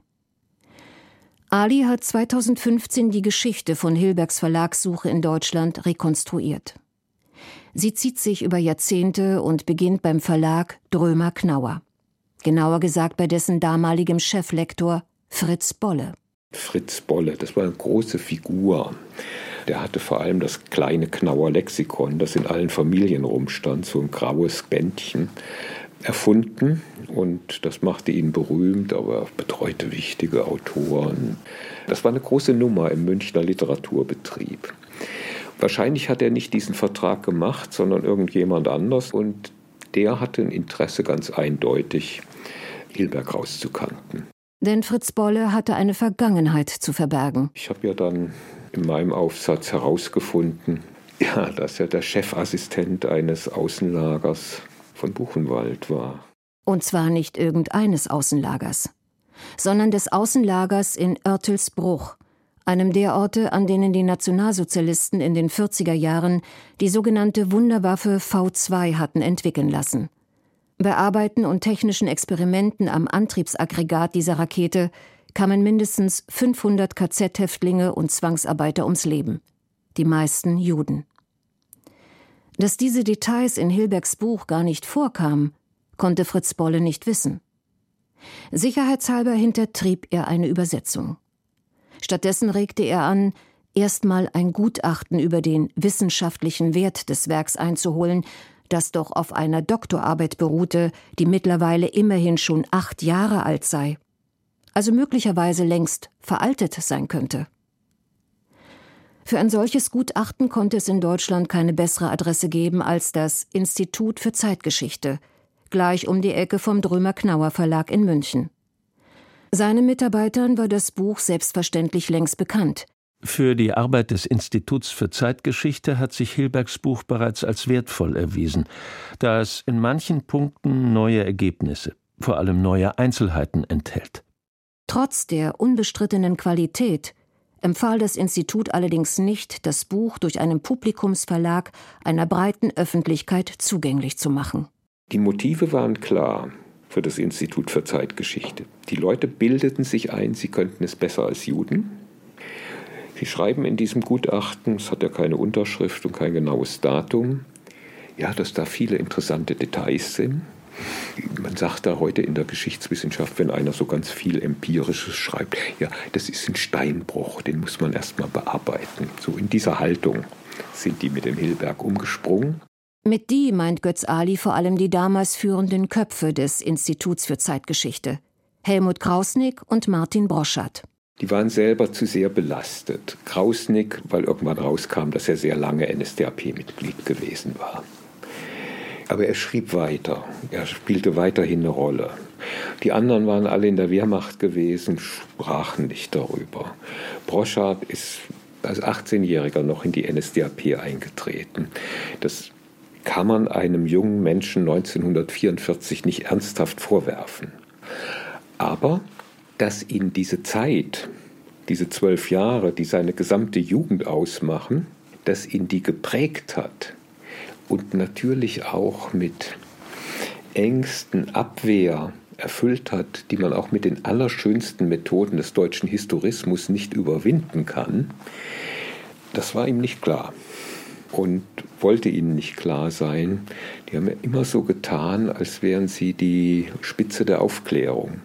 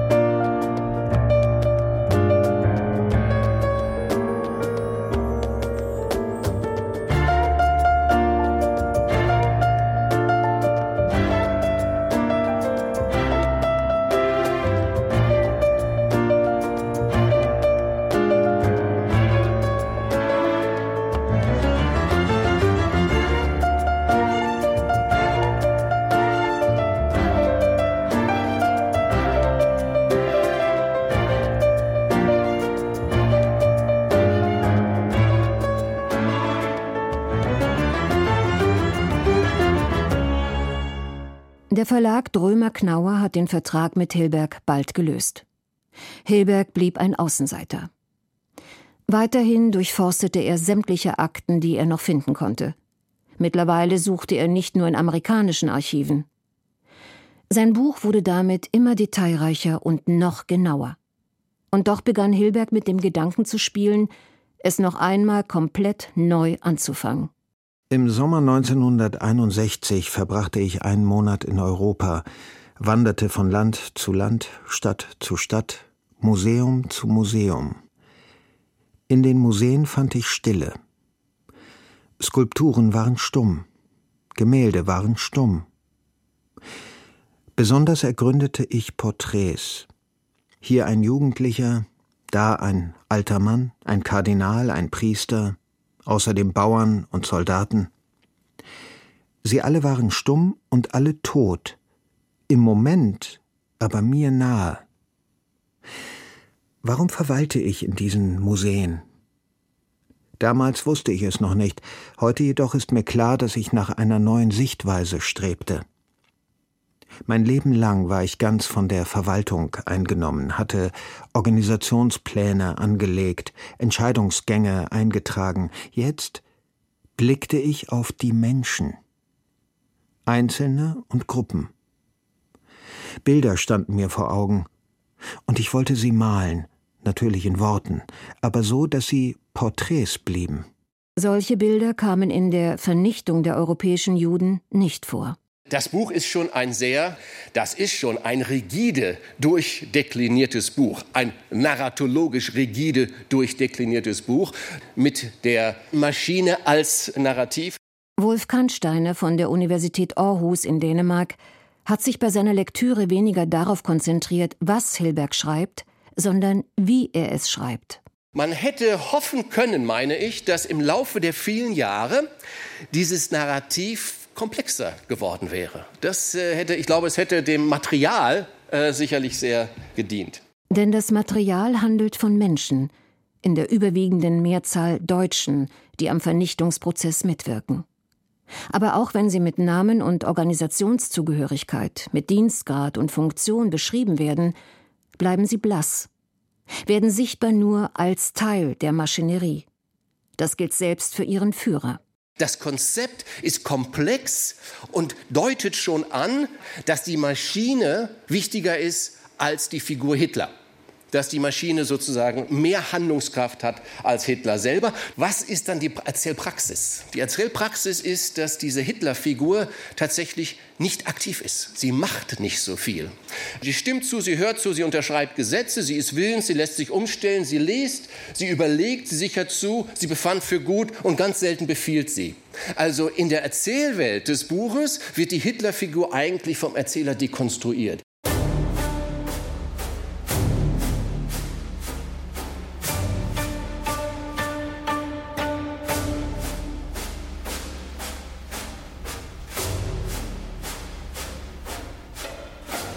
Die Maschinerie war die Hauptperson in Hilbergs Buch.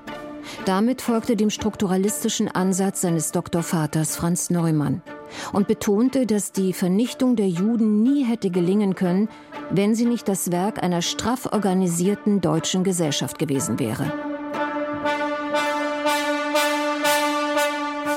Doch obwohl sie also seine Hauptthese bestätigte, befriedigte diese Darstellung Hilberg immer weniger, je länger er sich mit dem Thema beschäftigte. Und so ganz aufgegangen war sie ohnehin von Anfang an nicht, meint Wolf Kannsteiner. Ich würde sagen, Himmler ist der eigentliche menschliche Held der Erzählwelt des Buches. Ein Held ist die Maschine, die Maschinerie besser, und der andere Held, das Pendant, ist Himmler. Aber nicht in dem Sinne, dass Heinrich Himmler als Reichsführer SS an der Spitze der Vernichtungsmaschinerie stand er sozusagen der heimliche Führer hinter dem wahren Führer gewesen wäre.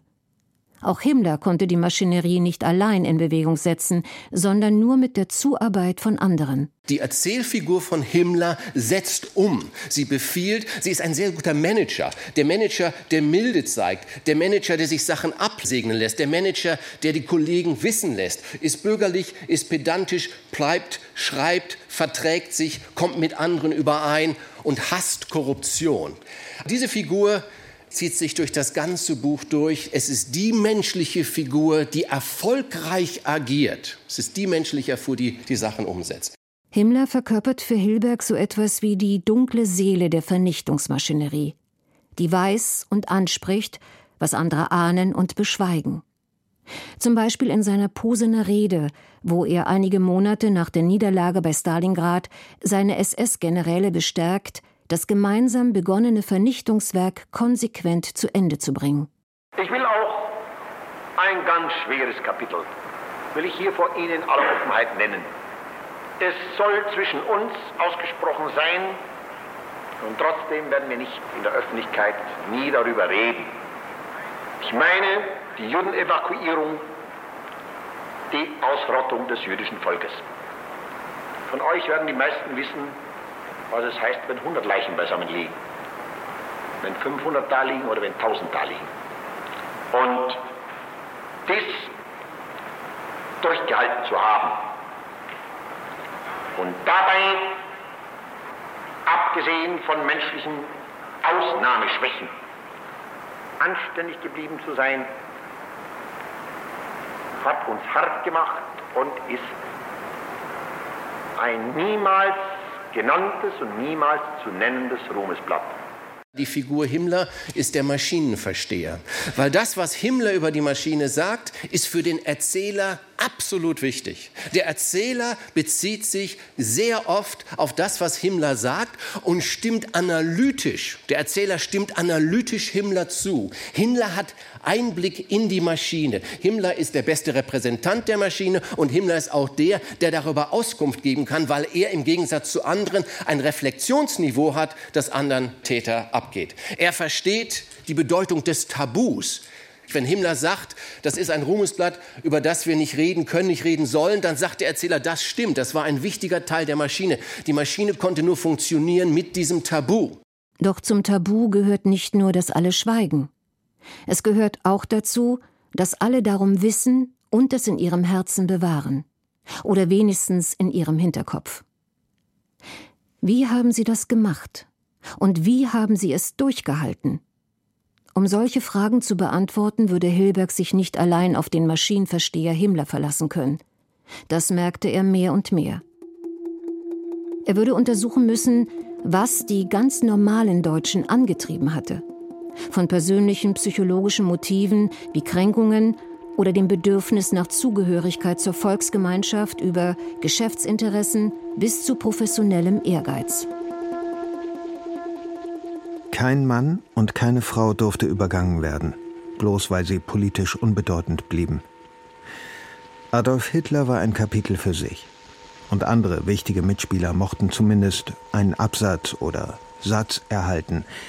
Aber in der Gesamtanlage strebte ich nach Gleichheit, sodass die kleinsten Leute hier und da genauso viel Platz beanspruchen konnten wie die größten.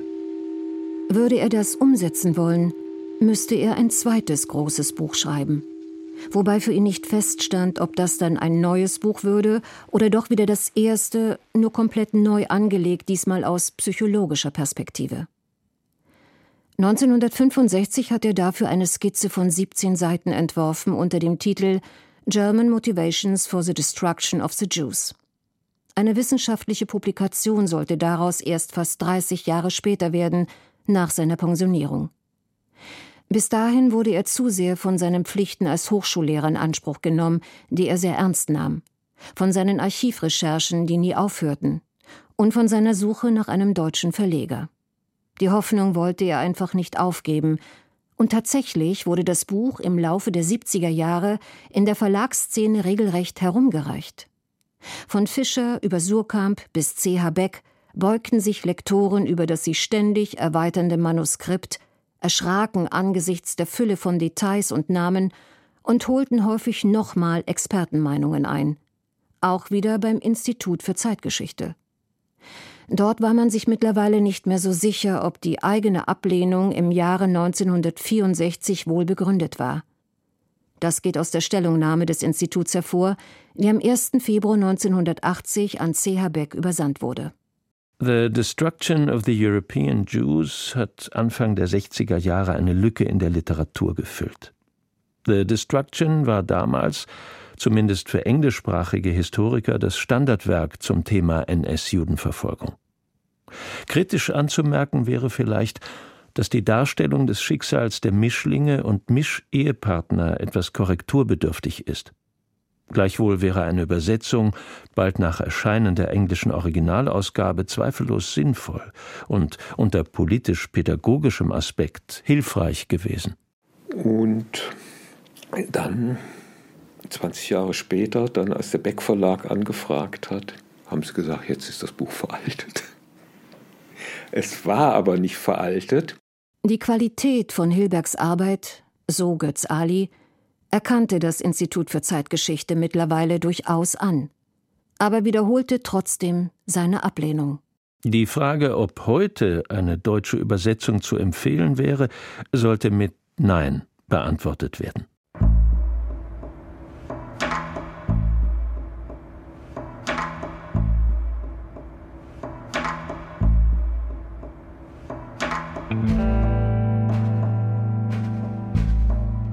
Wenig überraschend verzichtete dann auch C.H. Beck.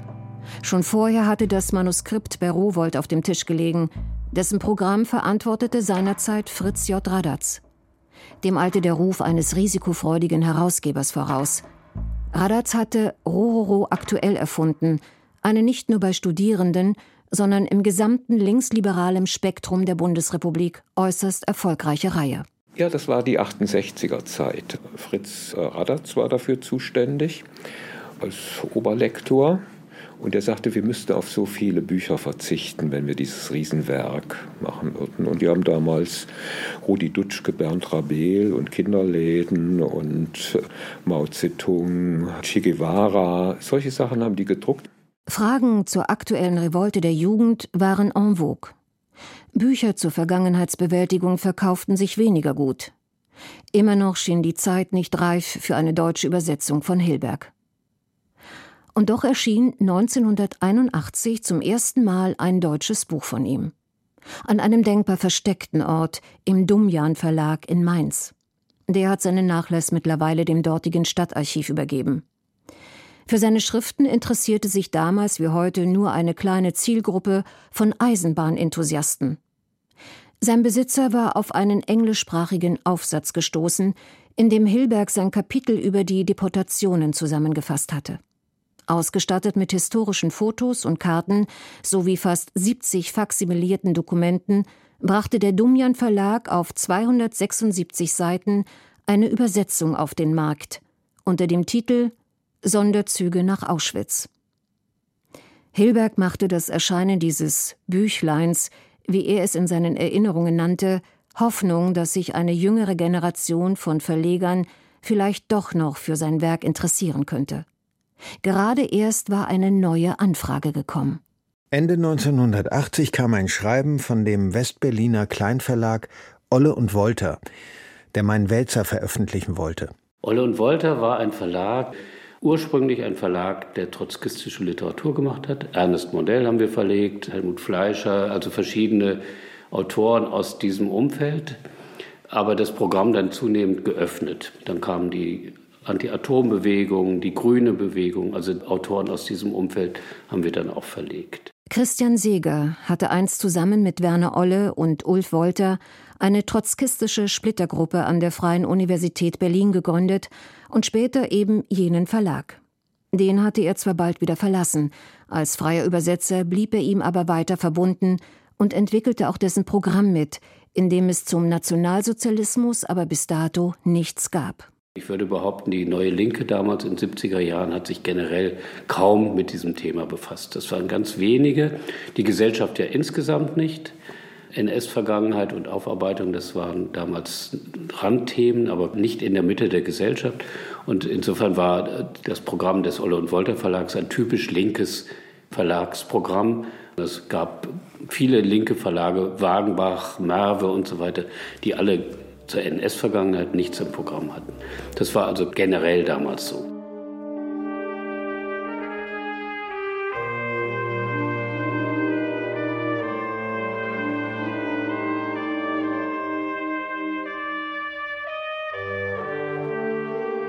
Christian Seeger und Ulf Wolter dämmerte es immerhin, dass sie da eine Lücke hatten, nachdem 1979 im Fernsehen die US-Serie Holocaust gelaufen war.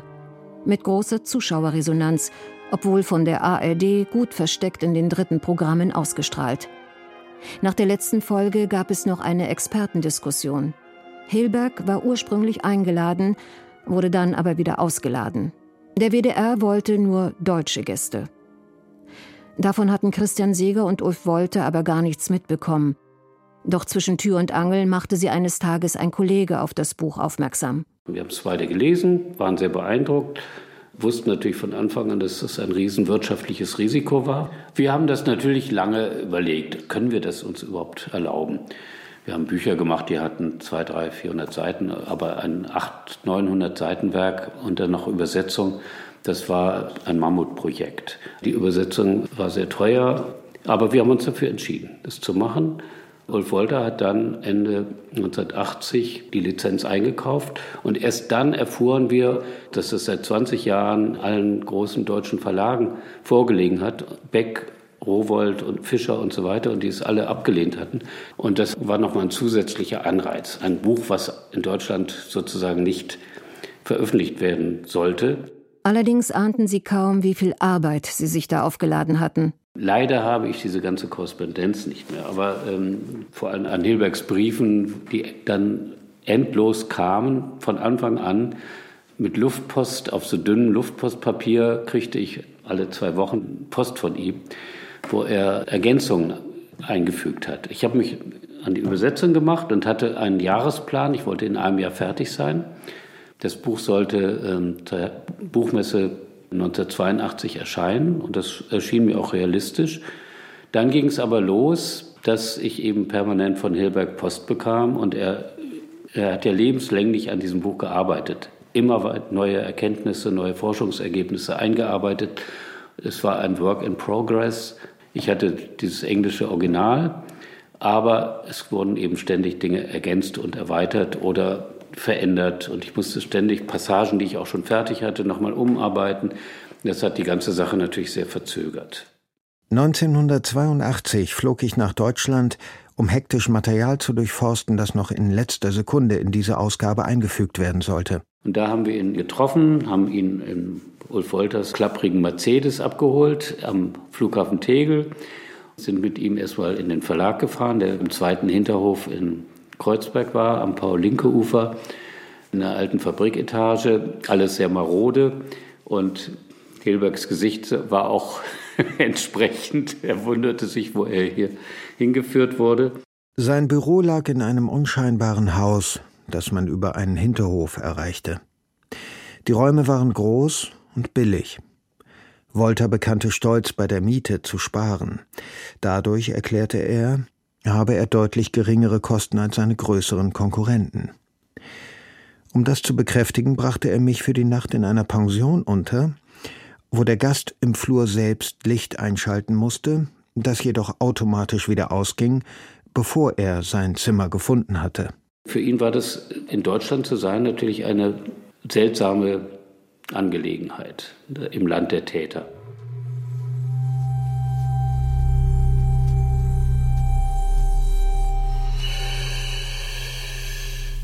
Wiewohl ich auf Forschungsreisen meist bescheidene Hotels wählte, fühlte ich mich dieses Mal unwohl. Deshalb vielleicht, weil die Pension in der oberen Etage eines Mietshauses lag oder wegen der Steintreppen, der Geräusche, des zellenartigen Zimmers mit seinem Mobiliar aus den 30er Jahren, malte ich mir aus, wie sich unten die Braunhemden der SA versammelten und Männer in Schaftstiefeln die Treppen hinaufstürmten und gegen alle Türen hämmerten. Das hat mir die Augen geöffnet, wie er eigentlich hier in diesem Land sich bewegt hat, dass er immer irgendwo wahrscheinlich auch noch Täter hat rumlaufen sehen und in, insofern von vornherein, glaube ich, immer so eine Art Schirm aufgespannt hat, ein Schutzschirm oder eine Reserviertheit vor sich her trug. Der noch junge Wolter war kurz vor dem Mauerbau mit seiner Familie aus der DDR nach West-Berlin geflohen. Wie viele seiner Freunde war er ledig. Auch wenn er viel zu sehr drängte, beeindruckte mich Wolter ebenso wie der meisterhafte Übersetzer, den er mir vorstellte, Christian Seeger, der nächste Junggeselle. Ich fragte Seeger, warum so viele junge Männer im deutschen Verlags- und Pressewesen ledig blieben, worauf er mir antwortete, er selbst habe mehrere Geschwister und es gebe genügend Deutsche in der Welt. Wir waren natürlich aufgeregt und gespannt auf ihn. Und er war sehr reserviert erst uns gegenüber, muss ich sagen. Aber er war insgesamt, ist mein Eindruck, dass er ein sehr ja, reservierter Mensch gewesen ist. Also sehr zurückhaltend, einsilbig, hat nur das Nötigste gesagt, eigentlich so gut wie nie mal irgendwie gelächelt, also war immer ein strenges Gesicht. Hinter seinen großen Brillengläsern guckte er, war ja auch relativ klein und auch immer so ein bisschen geduckt. Das war eine ganz eigenartige Erfahrung. Sie luden ihn zum Essen ein. Aber auch da taute Hilberg nicht auf. Er hörte zu, als sie ihm von ihren Eltern erzählten, die im Nationalsozialismus allesamt Mitläufer gewesen waren. Aber er sagte nichts dazu. Hilberg wollte über kaum etwas anderes reden als über letzte Details des Buches, das schleunigst in den Druck gehen sollte. Wir haben alle dann mit vereinten Kräften daran gearbeitet, dass es zur Buchmesse 1982 erschien. Und das haben wir mit Ach und Krach hinbekommen. Und das wurde dann in einem riesen Großformat, zweispaltig gesetzt. Ulf Wolter wollte an allen Ecken und Enden sparen, natürlich auch am Papier und so weiter. Also es wurde der Druck, das Druckbild war sehr gewöhnungsbedürftig für ein normales Sachbuch. Aber wir haben es geschafft, es kam zur Buchmesse raus hat sich auch relativ gut verkauft. Genau 4000 Mal. Das war exakt die Auflage, die Ulf Wolter kalkuliert hatte.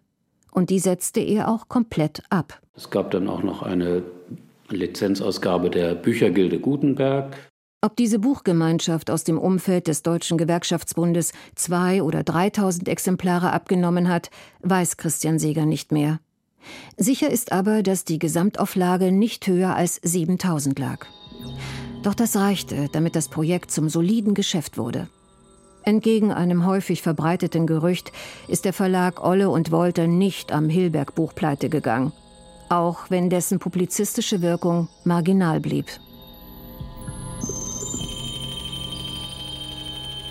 Was uns enttäuscht hat, waren, dass es eigentlich keine großen Rezensionen gab.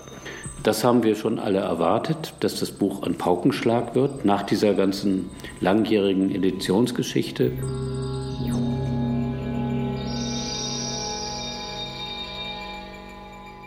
Die Historikerzunft reagierte äußerst zurückhaltend. Keiner ihrer namhaften Vertreter lieferte eine Besprechung.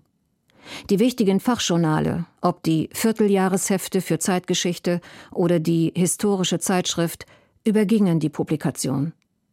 Bis die großen Feuilletons der Süddeutschen Zeitung oder der FAZ begannen, über Hilberg zu schreiben, sollten noch Jahre vergehen. Die einzige große Besprechung erschien in der erst wenige Jahre zuvor gegründeten Tageszeitung, der Taz.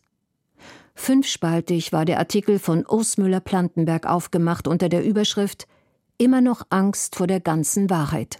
Das umfangreiche Werk ist sehr übersichtlich angelegt und in einer klaren und verständlichen Sprache geschrieben. Viele Übersichten und Tabellen erleichtern das Zurechtfinden in den Hierarchien des NS-Staates. Personen, Orts- und Sachregister machen das Buch zu einem Nachschlagewerk über die Judenverfolgung im Europa der NS-Zeit. So bleibt als kritischer Punkt der hohe Verkaufspreis 128 Mark, der es sicher den meisten Interessierten verbietet, das Buch für eine private Bibliothek zu erwerben. Es gehört aber ganz zweifellos in die Bibliothek jeder Oberschule. Es ist eine Schande, dass dieses Buch nicht viel früher in Deutschland, dem Land, von dem der Holocaust seinen Ausgangspunkt nahm, erschienen ist. In den Pressearchiven findet sich noch eine zweite Rezension von 1982. Sie ist sehr viel knapper formuliert aber dafür war sie sehr viel prominenter platziert. In der Wochenzeitung Die Zeit. Wissenschaftlichkeit und Betroffenheit bilden hier eine Einheit. Wir wünschen uns, dass das Buch gerade bei uns die Bedeutung erhält, die es verdient. So wirbt der Berliner Verlag Olle und Wolter. Das Buch soll rechtzeitig zum 50. Jahrestag der Machtergreifung Hitlers erscheinen. Die rechten Väter und Großväter haben sechs Millionen Juden vergast, verbrannt, erschossen, abgeschlachtet. Die besonders Geschmacklosen unter ihnen sind anschließend durch die Vermarktung ihrer Memoiren vermögend geworden. Was die Geschmacklosigkeit angeht, haben die linken Söhne und Enkel offenbar von ihnen gelernt. Folgt demnächst bei Olle und Wolter der große Farbband über die Judenmorde? Mit einzigartigen, bislang unveröffentlichten Farbfotos, die die Grausamkeit der Nazi-Verbrecher unübertrefflich darstellen? Der Verfasser dieser Zeilen hat es nicht nur vermieden, ein einziges Wort an inhaltlicher Kritik zu formulieren, er hat es auch vorgezogen, anonym zu bleiben. Aber sein Artikel erschien in der regelmäßigen Rubrik Zeitmosaik des Feuilletons. Verantwortlicher Redakteur war Fritz J. Radatz, der das Buch Jahre vorher als Rowold-Lektor abgelehnt hatte. Raul Hilberg hatte immer noch viele mächtige Gegner. Er war mit seinem Werk in Deutschland angekommen, aber vorerst nur in den bröckelnden Hinterhöfen von West-Berlin. Der Weg ins Zentrum der Öffentlichkeit war noch weit.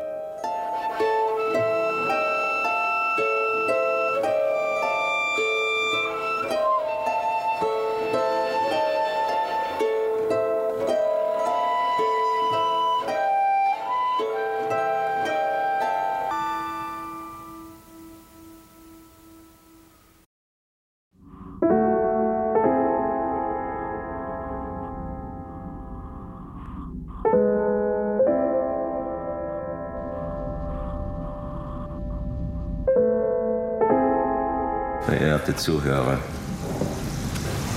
Das ist zum ersten Mal, dass ich öffentlich in Deutschland spreche. Die Pausen zwischen seinen Worten waren noch ein bisschen länger als sonst, als Raul Hilberg im Mai 1984 sein Buch auf einem Historikerkongress in Stuttgart vorstellte. Das Thema hat mich schon seit dem Jahre 1948 beschäftigt. Hier ist die Geschichte. Kurz gefasst. Er erzählte noch einmal von seinem schier endlosen Studium deutscher Akten, bei dem ihm klar wurde, dass die Vernichtungsmaschine das Werk der ganzen deutschen Gesellschaft gewesen sei, die effizient und dezentral mitgewirkt habe.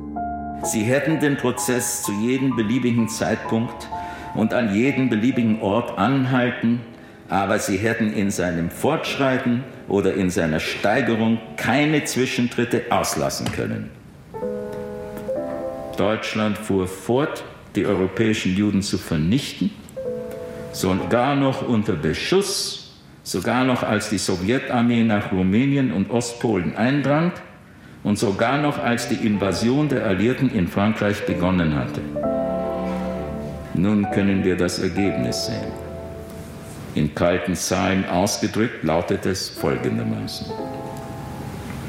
Ich schätze die Zahl der jüdischen Todesopfer auf etwas über fünf Millionen. Europa ist für das Judentum ein Friedhof.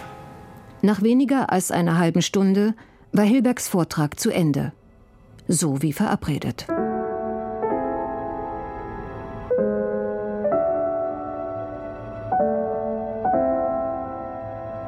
Es war eine ganz merkwürdige Situation. Es saß da das Institut für Zeitgeschichte in Gestalt des Herrn Broschardt und ich glaube des Herrn Krausnick und Hilberg. Und Hilberg hielt den Abendvortrag, also die Keynote, wenn Sie so wollen. Die Leute hatten Angst vor ihm. Dieser freundliche, schüchterne Mensch, die Leute hatten Angst vor seinem Werk. Aber am Ende klatschten alle ob er sie nun beeindruckt hatte oder nicht, betont der Berliner Historiker Götz Ali. Als die Deutschen zwei Jahre später ihren Historikerstreit über die Einzigartigkeit des Nationalsozialismus ausfochten und nahezu alle namhaften Intellektuellen sich beteiligten, zitierte niemand Hilberg oder fragte ihn nach einem Beitrag. Diese Historikergeneration war offenbar entschlossen, ohne ihn auszukommen aber auf dem Kongress in Stuttgart haben sie mit ihm diskutiert. Gemacht hatte das Ganze ein, von dem man das nie erwartet hätte, nämlich Eberhard Jäckel. Und der so ganz bei Hitler war. Ja, Hitler, Hitler, Hitler. Also das Gegenteil von Hilberg. Eberhard Jeckel war damals wahrscheinlich der prominenteste NS-Forscher in der Bundesrepublik. Bekannt geworden war er vor allem mit seinem Buch Hitlers Weltanschauung. Darin versuchte Jeckel anhand von Dokumenten nachzuzeichnen, wie der Führer sich im Laufe von Jahrzehnten immer mehr in einen Rassenwahn hineingesteigert und schließlich die Vernichtung der Juden in die Wege geleitet habe. 1983, ein Jahr vor dem Stuttgarter Kongress, hatte Jeckel aber erkennen müssen, dass er sich dabei unter anderem auf zahlreiche gefälschte Schriftstücke gestützt hatte. Sie stammten in Wahrheit aus der Feder von Konrad Kujau, der auch der Zeitschrift Stern die vermeintlichen Hitler-Tagebücher untergejubelt hatte. Das ging aus einem Gutachten des Bundeskriminalamts hervor. Jeckel hatte Gründe, nach neuen Impulsen für die Forschung zu suchen. Der Jeckel, der ist zu Hilberg hingefahren, hat gesagt, Sie müssen nach Deutschland kommen. Der hatte so eine Zugewandtheit einfach. Es war ihm ganz egal, ob der seiner Meinung war oder nicht.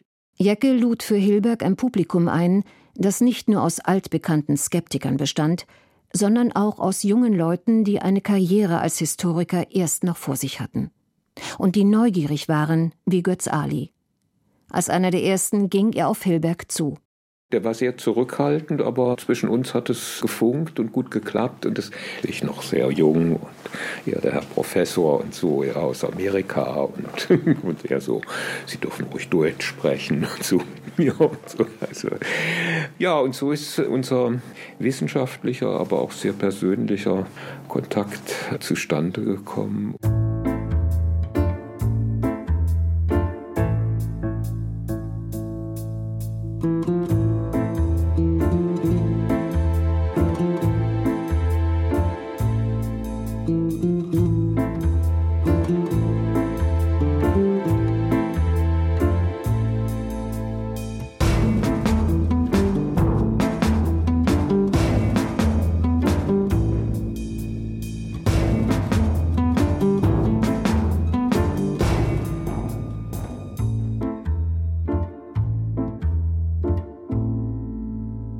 Offiziell war Götz Ali als Berichterstatter für die Tageszeitung Taz nach Stuttgart gefahren.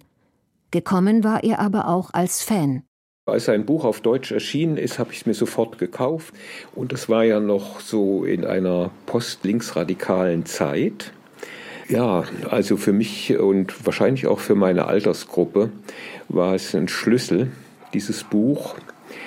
Und es markiert auch, dadurch, dass es in einem linksradikalen Verlag erschienen ist, dass diese 68er, die nach meiner Ansicht aus der Vergangenheit der Deutschen geflohen sind, und das war auch legitim, weil wir die Ersten waren, die da sozusagen unbegleitet reingucken mussten, wieder auf den Boden der deutschen Geschichte zurückgekommen sind.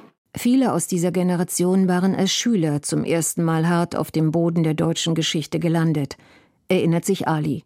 Durch Filme über Konzentrationslager. In Bayern, wo Ali zur Schule ging, hatten Kultusbehörden Vorführungen für alle zum Pflichttermin gemacht. Die meisten Lehrer sagten nichts dazu. Zu Hause reagierten die Eltern auf Fragen meist unwirsch. Das ist natürlich ein Reflex auch auf das, was wir in unserer Jugend erlebt haben. Unsere Jahrgänge, da waren 95 Prozent der Väter in der Wehrmacht und ungefähr ein Drittel in der NSDAP und ein anderes Drittel fand Hitler nicht so schlecht. Es blieb das schale Gefühl, als Deutscher auf der schlechten Seite der Geschichte zu stehen. Mit der Studentenbewegung so 68, 69 war das dann plötzlich alles weg. Im Fernsehen liefen Bilder von den Happenings der Bürgerrechtsbewegung in den USA und vom gemeinsamen Aufstand der Studenten und Arbeiter im Pariser Mai so breitete sich das Gefühl aus, man könne mit dem eigenen Aufstand gegen Autoritäten Teil einer internationalen Revolte sein, gegen einen vermeintlichen Faschismus, der weltweit immer noch oder schon wieder virulent zu sein schien. Wir schlugen uns auf die Seite der Guten. Es war zu viel für uns, ja, also es war ein Zurückweichen. Das ist ein Teil der deutschen Geschichte und dieser Generation. Ich kenne ganz viele in meiner Generation, bei denen es genauso ist. Weil wir hatten zehn Jahre lang ungefähr, Joschka Fischer schreibt ja auch darüber, den Nationalsozialismus verdrängt und als Faschismus internationalisiert.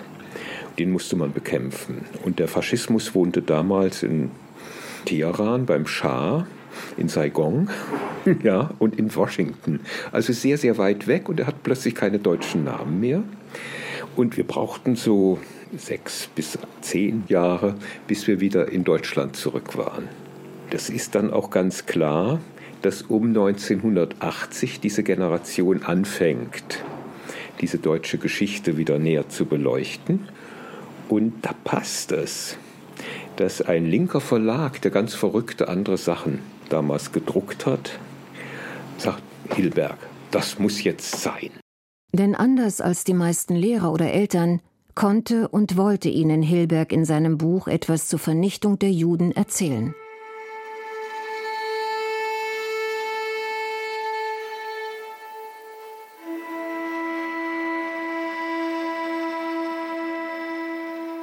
Die Deutschen töteten mehr als fünf Millionen Juden. Dieser Gewaltausbruch kam nicht aus heiterem Himmel. Er fand statt, weil die Täter ihm einen Sinn beimaßen. Er war keine bornierte Strategie zum Erreichen irgendeines Ziels, sondern ein sich selbst genügender Prozess. Ein als Erlebnis erfahrener Vorgang. Erlebt und durchlebt von den an ihm Beteiligten. So beginnt das Kapitel Schlussfolgerung in Die Vernichtung der europäischen Juden. Hilberg beschreibt die vom Nationalsozialismus geschaffene Volksgemeinschaft als Lebensform, die auch durch gemeinsame Verbrechen zusammengehalten wurde. Er stellt den diktatorischen Charakter des Regimes nicht in Frage. Aber er betont eben auch die stillschweigende Übereinstimmung zwischen Führung und Masse, gerade wenn es um den Umgang mit Juden ging. Die Generationen, die diese Volksgemeinschaft erlebt hatten, schwiegen jedoch in den 80er Jahren immer noch weitgehend. Und Hilbergs Buch, das davon berichten konnte, war in der Bundesrepublik kurz nach seinem Erscheinen schon wieder vergriffen.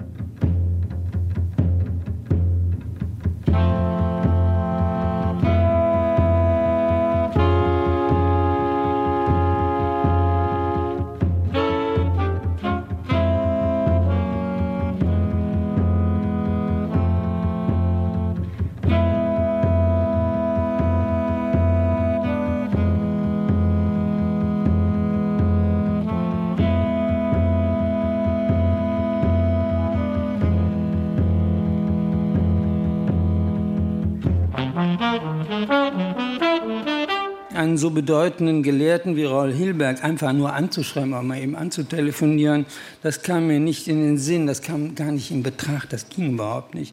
Walter Pehle, der nur wenige Jahre älter war als Götz Ali, hat lange mit sich gerungen, ob und wie er Raul Hilberg für sich als Autor gewinnen könne.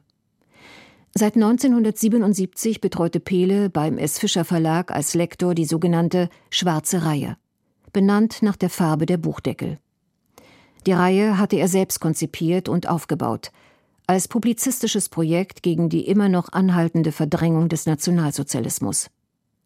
Obwohl sie preisgünstig war, weil in ihr ausschließlich Taschenbücher erschienen, kam die schwarze Reihe zunächst nicht über ein Nischendasein hinaus. Erst nach den spektakulären Einschaltquoten der TV-Serie Holocaust schossen die Auflagen plötzlich in die Höhe. Nach und nach reifte der Gedanke, und der Plan, gerade dieses Buch in die schwarze Reihe aufzunehmen. Nach längerer Überzeugungsarbeit erhielt ich von der Verlagsleitung von Fischer im Dezember 85 grünes Licht für Lizenzverhandlungen mit Olle und Wolter. Das zweispaltige Monumentalwerk musste für das Taschenbuchformat sowieso neu gesetzt werden und sollte bei dieser Gelegenheit natürlich auch aktualisiert werden, was voraussehbar jede Kalkulation von Anfang an zerschmettert. Ja? Also nach endlos eintreffenden Korrekturwünschen aus Burlington werde ich wohl geseufzt haben, wir werden Geld verlieren. Bisweilen heftige Auseinandersetzungen zwischen Verlag und Autor brachten das Projekt zwischenzeitlich an den Rand des Scheiterns. Daher blieb nur mich händeringend mit aller Verzweiflung nach Sponsoren umzusehen. In Ignaz Bubius, den ich persönlich aus Frankfurt natürlich kannte, fand ich einen ersten Verbündeten. Er ließ sich für den Hillberg, von dem er zu meinem Erstaunen übrigens damals noch nichts gehört hatte, erwärmen und besorgte über den Zentralrat der Juden in Deutschland einen Zuschuss. Noch Jahrzehnte später erzählte Walter Pehle, wie peinlich es ihm war, den Zentralratsvorsitzenden anschnurren zu müssen, um sein Projekt finanziell zu retten. Zum Glück fand er auch noch einen anderen Sponsor, der mit einem fünfstelligen Betrag dafür sorgte, dass die dreibändige Taschenbuchausgabe für insgesamt 38 Mark erscheinen konnte, also für einen zum Beispiel auch für Studierende erschwinglichen Preis. Am 1. September 1990 war es soweit. Wenige Tage später hatte Walter Pehle Gelegenheit, gemeinsam mit seiner Frau Raul Hilberg in dessen Bungalow am Prospect Parkway in Burlington in Vermont zu besuchen. Er führte uns sogleich hinab in sein lichtes Studio mit Blick auf Grundstück, auf das am Hang äh, mit so schönen alten Bäumen. Äh, an den Wänden reihenweise Stahlschränke, äh, kein Buch weit und breit, die Bibliothek äh, war ein paar Meter weiter in der Universität gestapelt. Ja? Doch an der Wand hing ein einsames Stringregal, die Eltern werden nur wissen, was das ist, bestehend aus einem Brettchen, dekoriert, beinahe hätte ich gesagt, nicht mit Kakteen, sondern mit ein paar Büchern aus der schwarzen Reihe. Hilberg war sichtlich froh und stolz, sein Werk in so einer populären Reihe zu sehen. Der Dreibänder fand sogleich eine solche Aufmerksamkeit, wie Hilberg sie nie zuvor, weder in den USA noch anderswo erlebt hatte. Sachbuchbestenliste, Rezensionen überall, Einladungen zur Veranstaltung, Interviews, das volle Programm. Ja? Mit elf Auflagen und fast 50.000 Exemplaren geriet der Hilberg schließlich auch noch irgendwie zu einer Art ökonomischen Erfolg. Walter Pehle organisierte nicht nur Lesereisen für Raul Hilberg, er begleitete ihn auch oft dabei. Teilnehmer erklommen, nicht selten sogar die Bühnen, von denen er redete, um sich herum versammelt die jungen Leute. Das Publikum bestand aus Jung und Alt und immer wieder Prominenz aus Wissenschaft, Kultur und Politik. Hilberg fühlte sich sichtlich wohl, war angekommen, war Kult geworden.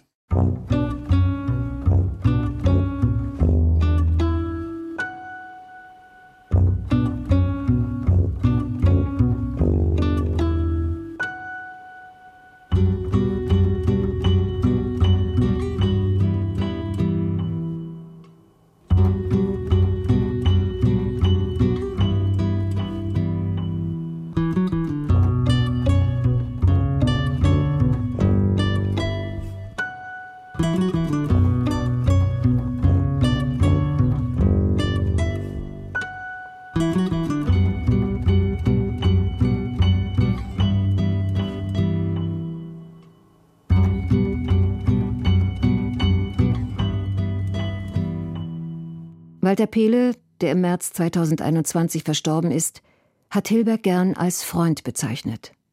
Hilberg seinerseits berichtet in seinen Erinnerungen von einer Vertrautheit, wie er sie wohl zu wenigen Menschen entwickelt hat. Jetzt sitzen Sie hier bei uns, essen mit uns, reden mit uns, sagte mein deutscher Lektor Walter Pehle eines späteren Abends, als ich mit ihm, seiner Tochter und seinem Assistenten auf der Terrasse eines Berliner Lokals saß. Jawohl, bestätigte ich und merkte, dass ich in dem so lange boykottierten Land neue Bindungen geknüpft, neue Anerkennung gefunden hatte. Nachdem ich erwähnt hatte, dass die Österreicher sich kaum für meine Arbeit interessierten und ich Wien seit 1976, als ich in einem Gerichtsarchiv Material über die Eisenbahn sichtete, nicht mehr besucht hatte, vereinbarte er dort einen Vortrag und mehrere Interviews. Ende 1992 fuhr er noch einmal nach Wien, diesmal gemeinsam mit Walter Pehle. Wir gingen am Kanal entlang in den 20. Bezirk. Pehle hatte seine Kamera dabei und fotografierte die Wiener Berge von einer Brücke aus. Der Blick entsprach nicht mehr dem meiner Kindheit, auch weil das Hundertwasserhaus im Weg stand. Da die Wallensteinstraße sehr kurz ist, hatten wir mein altes Wohnhaus in einer Minute erreicht. Kommen Sie, flüsterte ich, als wir uns der Tür meiner alten Wohnung näherten.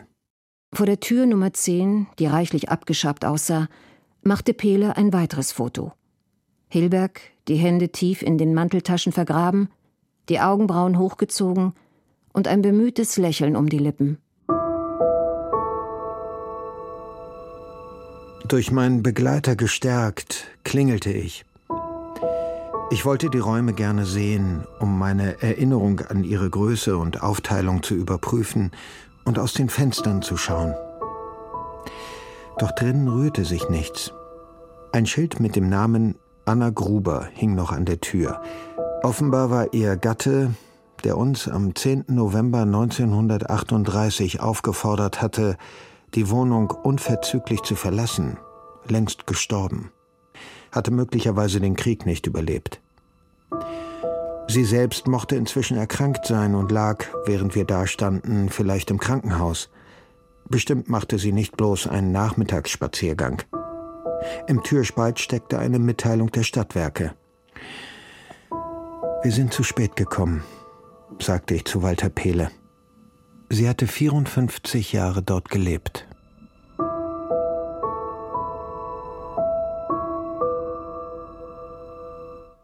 Sichtlich genossen hat es Hilberg, dass ihm die populäre Fischer-Taschenbuchausgabe in Deutschland in den 90er Jahren eine große Medienpräsenz bescherte. Wenn der Verlag ihm am Rande von Lese- oder Archivreisen Interviewtermine arrangierte, nahm er sich dafür viel Zeit. Obwohl oder vielleicht gerade weil viele Journalisten offenbarten, dass sie mit seiner emotionslos wirkenden, nüchternen Beschreibung der Vernichtung der Juden nicht viel anfangen konnten. Sie nachvollziehen in Ihrem Buch die Techniken dieses Prozesses. Dabei gehen Erklären und Verstehen ineinander über. Das Wie ist auch das Warum. So ja. liest sich das. Ich kann bei Ihnen keine Methode entdecken, also nichts Psychoanalytisches oder nichts Soziologisches. Walter van Rossum interviewte Hilberg 1991, kurz nach dem Erscheinen der Taschenbuchausgabe von Fischer für den Deutschlandfunk. Sie insistieren auf der Prozesshaftigkeit, als ob das eine einmal in Gang gekommene Lawine sei, die ihre bittere Konsequenz sucht. Dabei fällt sogar gelegentlich das Wort ästhetisch oder Ästhetik, Kunstwerk. Könnten Sie das einmal erklären? Das ist in dem Zusammenhang mindestens ungewöhnlich. Ja, wenn gerade ein Bildhauer oder Architekt etwas anfängt, was bezweckt er damit? Man will etwas schaffen, das noch nie vorgekommen ist. Man will etwas Eigenartiges, etwas Wichtiges machen. Ja, es war der Gedanke, das Einmalige zu schaffen. Da kommt natürlich die Frage, wie weit ist die Disposition der Deutschen für diese Art von logischem Wahnsinn da? Es gab eine, eine Art Mentalität, schwer erklärbar, es gab es aber doch. Hier und da ist das Wissen durchgedrungen. Die Erkenntnis war ja weiter und weiter verbreitet. Ohne es aber gut zu heißen, hat denn man darüber nicht protestiert. Und was wichtiger war, in der Bürokratie selbst sieht man nicht, wie ein Regierungsrat oder ein Konsul oder ein Oberstleutnant oder ein Prokurist mal sagt, das ist nicht für mich, da mache ich nicht mit. Bei den Italienern sieht man das, bei anderen Völkern sieht man das, aber nicht bei den Deutschen.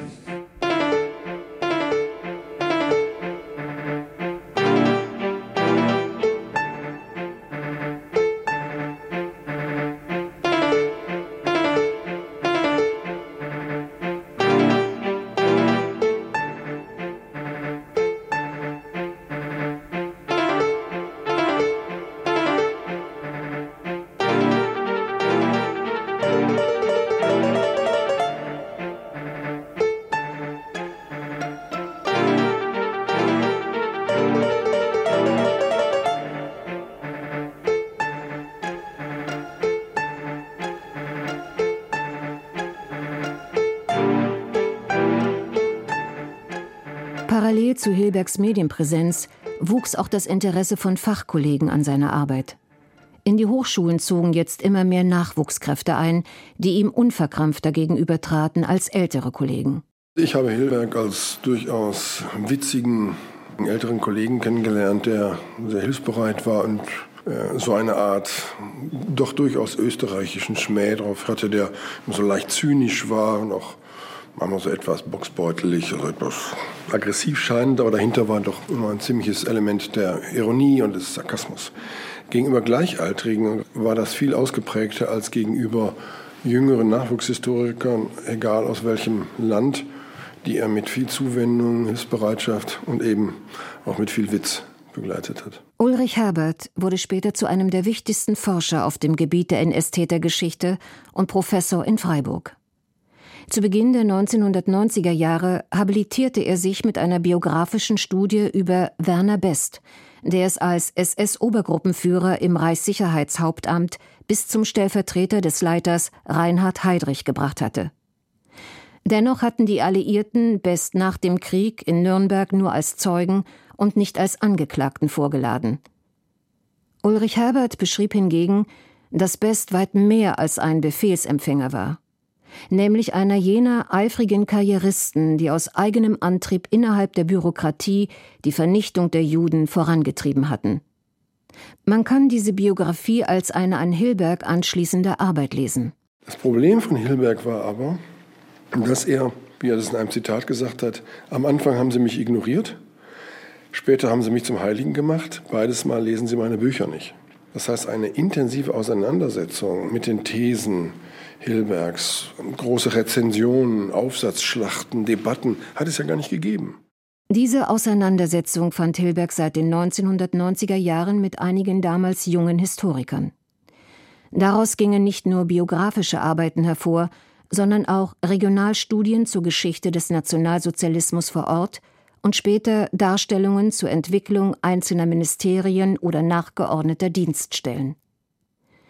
Die zumindest weltweit berühmteste Untersuchung dieser Art stammt allerdings nicht von einem deutschen Historiker, sondern von dem Amerikaner Christopher Browning. Der inzwischen emeritierte Professor der University of North Carolina hat sich selbst stets als einen Schüler Hilbergs bezeichnet. In dessen Werk hat Browning aber nicht nur Anregungen, sondern auch Defizite entdeckt. What he didn't do, and where much of the discussion has, I think, shifted since then, is this search for was er nie vertiefte, wohin sich aber die Diskussion dann entwickelte, war die Frage der, wie er es nannte, Nazi-Moral, die es den Tätern erlaubte, das eigene Tun vor sich selbst als moralisch erscheinen zu lassen, so dass es für sie gleichzeitig falsch war, etwa Gold zu stehlen, aber richtig war, tausend Menschen zu töten, wenn der Befehl kam und es gleichzeitig völlig falsch war, einen einzelnen Menschen umzubringen, wenn man es ohne Erlaubnis tat oder aus selbstsüchtigen Motiven, so dass sich eine offizielle Moral herausbildete, nach der der Mord an einer großen Zahl von Juden nicht als Verbrechen galt, vergleichsweise kleine Vergehen aber kriminell blieben. Wie sich die Täter ihre Moral zurechtlegten, das zu verstehen konnte Hilberg kaum gelingen anhand der Akten, die er auswertete. Denn in ihren eigenen Niederschriften, die Hilberg in den Archiven des NS-Staates fand, hatten die Täter dieses Thema weitgehend umgangen. Christopher Browning wandte sich anderen Akten zu, die sehr viel später angelegt worden waren, in der Nachkriegszeit, die aber quasi an Hilbergs Fundus anschlossen. Ermittlungsakten aus den Jahren 1958 bis 1968, die am Landgericht Hamburg angelegt worden waren. Das hatte recherchiert gegen Angehörige des Polizeibataillons 101, das verantwortlich war für den Mord an Zehntausenden von polnischen Juden. Ordinary Men, ganz normale Männer, heißt Brownings inzwischen in zahlreichen Sprachen weltweit publizierte Studie. Die meisten kamen aus Hamburg und waren ungelernte Arbeiter. Sie hatten keinen Job, der so wichtig war, dass sie für unabkömmlich erklärt worden wären.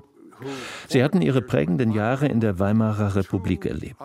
Sie waren zu jung, um noch im Ersten Weltkrieg gekämpft zu haben, aber zu alt, um in der Hitlerjugend sozialisiert worden zu sein. Wenn Sie also nach einer Gruppe suchen sollten, die kaum geeignet scheint, zu Massenmördern im Namen Hitlers zu werden, dann wäre es eine Gruppe wie diese. Doch als 1942 der Befehl kam, ließen sie sich nach Polen abkommandieren, um, wie sie meinten, in dem besetzten Land für Ruhe und Ordnung zu sorgen, also scheinbar ganz normale Polizeiarbeit zu leisten. Doch die bestand, wie sie vor Ort erfuhren, vor allem darin, Massenerschießungen vorzunehmen. What was uh, perhaps most disturbing is how quickly they became brutalized, how quickly they became habituated to what they were doing thereafter. Was besonders verstörend war, war, wie schnell sie sich brutalisierten, wie schnell sie sich an das gewöhnten, was sie dort taten. Ich hatte das Gefühl, man konnte sie grob in drei Gruppen einteilen, die sich innerhalb weniger Monate herausbildeten.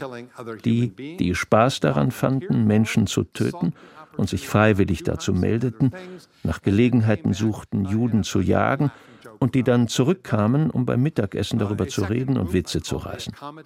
Eine zweite Gruppe nannte ich die Mitläufer, die sich einfach daran gewöhnten, aber selbst nicht die Initiative ergriffen, an solchen Aktionen beteiligt zu werden.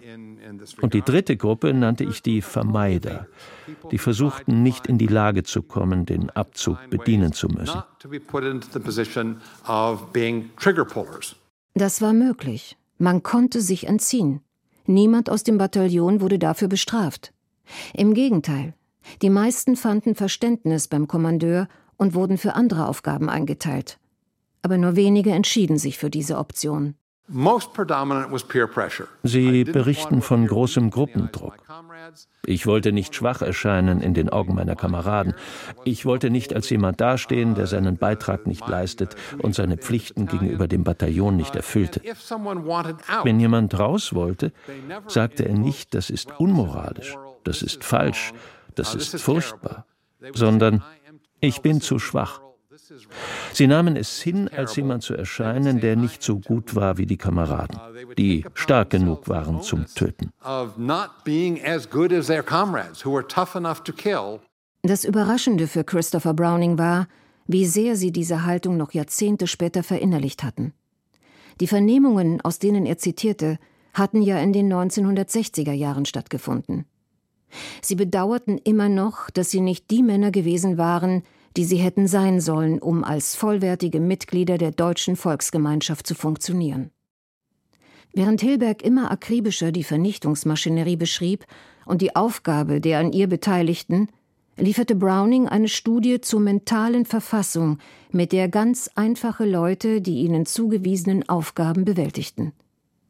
Hilberg hat Brownings Buch später eine Inspiration für seine weiteren Forschungen genannt während Browning seinerseits seinen Einfluss auf den Mann, den er sein Vorbild nannte, sehr viel zurückhaltender beschrieb. My reading on Raoul's personality is he was more influenced by documents than by the context of other scholars. Meine Einschätzung von Raoul's Persönlichkeit ist, dass ihn die Lektüre von Dokumenten viel mehr beeinflusst hat als Diskussionen mit Kollegen. Er gab mehr auf Dokumente als auf Meinungen. Dokumente wie etwa die Tscherniakow-Tagebücher konnten ihn viel eher dazu bringen, seinen Stil zu ändern, als alle Historiker zusammen, die sich jemals mit ihm auseinandergesetzt haben.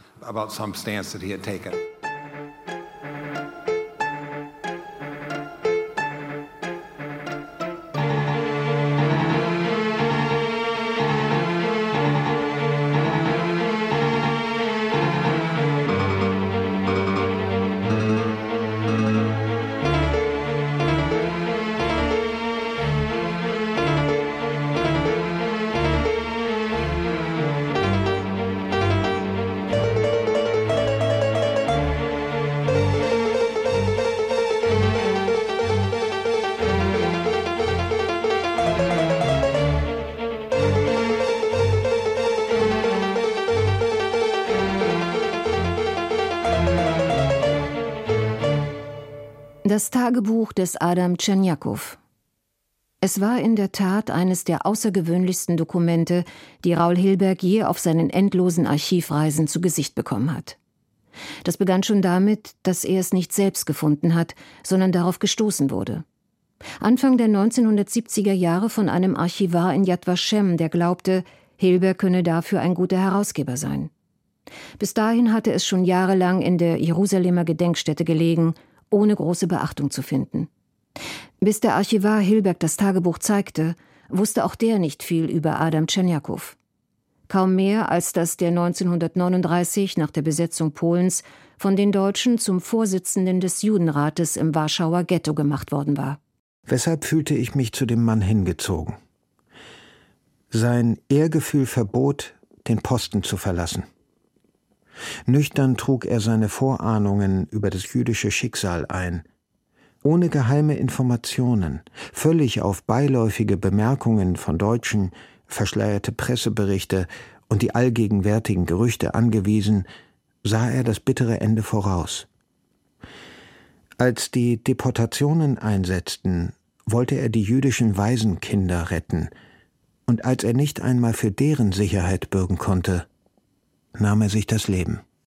Bis dahin war Hilberg immer sehr skeptisch mit Schilderungen von Opfern umgegangen. Für eine wissenschaftliche Aufarbeitung der Shoah schienen sie ihm kaum brauchbar. Er meinte, die Opfer hätten die Hintergründe und Tragweite der Vernichtungsaktionen oft gar nicht einschätzen und schildern können. Für Tschernjakow, das merkte er schnell, galt das ganz und gar nicht.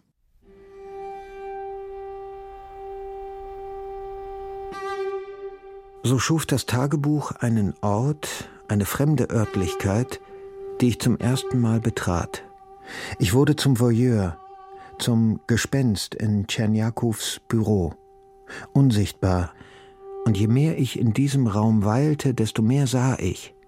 Vor allem gewann ich den Eindruck, dass Tschernjakow stets, sogar im September 1939, als Warschau noch von den Deutschen belagert war, in dem Bewusstsein einer historischen Situation lebte, in der jeder Augenblick von Bedeutung war. Dieses Bewusstsein prägt jeden seiner Einträge.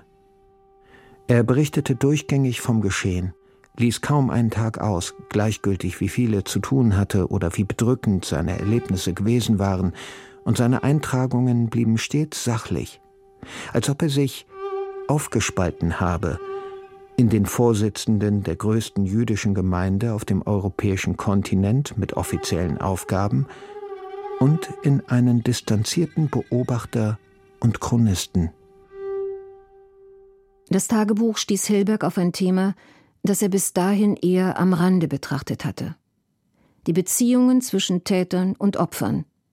Sie mussten einander ja gekannt haben, nicht nur bevor die Nazis zuerst in Deutschland an die Macht kamen und später in fast alle Länder Europas einmarschierten und die Juden in ihre Gewalt brachten, auch danach mussten sie miteinander umgegangen und einander gesehen, beobachtet haben. Wenn die Ghetto-Mauer scharf zwischen Täter und Opfer trennte, bildete Tschernjakow eine Art Brücke. Mit ihm überschritt ich die Grenze, wenn er hinausging um seine schwierigen offiziellen Verhandlungen mit den Deutschen zu führen und niedergeschlagen in die jüdische Welt zurückkehrte. Ich war dabei, als Unterbringung, Ernährung, Hunger, Krankheiten, Steuern, Polizei ihn vor immer neue Probleme stellten, begleitete ihn, wenn er die unaufhörlichen Klagen jüdischer Frauen anhören musste, die ihn außerhalb des Büros um Hilfe anflehten. Die englische Ausgabe des Tagebuchs von Adam Tschernjakow erschien 1979. Hilberg hatte ein Vorwort geschrieben, in dem er zwar wie am Anfang seiner Forschungen darauf beharrte, dass die Judenräte allein schon durch ihre Kooperation mit den Deutschen den Vernichtungsprozess erleichtert hätten. Aber zum ersten Mal hob er auch die Tragik hervor, dass sie diese Kooperation gar nicht vermeiden konnten bei ihren verzweifelten Versuchen, den Alltag der ins Ghetto gepferchten wenigstens ein bisschen zu erleichtern und manchen vielleicht das Leben zu retten. Doch so sehr Hilberg Anteil nahm am Schicksal Tschernjakows und dem der Bewohner des Ghettos, so sehr bewahrte er sich gleichzeitig den kühlen Blick des historischen Forschers. Wie tief sollte Tschernjakow gedemütigt werden? Um seine Leute durchzubringen, musste er bitten, Bedürfnisse erklären und feilschen. Doch an wen konnte er Gesuche richten? Wenn er seine Runden drehte, um mit Schreiberlingen und Beamten zu sprechen, die kaum halb so alt waren wie er, wusste er oft nicht einmal, wer ihn anhören würde. Als Albert Speer das Tagebuch las, fielen ihm die niedrigen Dienstgrade der Aufseher im deutschen Verwaltungsapparat sofort auf. Der einstige Reichsminister für die Kriegsproduktion betrachtete das Geschehen jedoch von der anderen Seite her. Ihn verblüffte zutiefst, dass die Macht über das größte Ghetto Europas an so kleine Handlanger delegiert war. Insoweit bestätigte die Lektüre des Tagebuchs von Adam Tschernjakow, was Hilberg schon vorher oft betont hatte. Dass die deutsche Führung den Vernichtungsprozess in weiten Teilen kleinen Handlangern überlassen und darauf bauen konnte, dass die ihre Aufgaben gewissenhaft ausführten. Und damit bestätigte sich auch seine Einschätzung, in welch hohem Maße diese vermeintlich kleinen Täter Macht ausübten und Verantwortung trugen. Die Vernichtung der Juden war ein totaler Prozess. In seiner Komplexität vergleichbar einem modernen Krieg, einer Mobilmachung oder einem nationalen Aufbau. So unterschied sich die Vernichtungsmaschinerie nicht grundlegend vom deutschen Gesellschaftsgefüge insgesamt. Der Unterschied war lediglich ein funktioneller. Die Vernichtungsmaschine war in der Tat nichts anderes als eine besondere Rolle der organisierten Gesellschaft.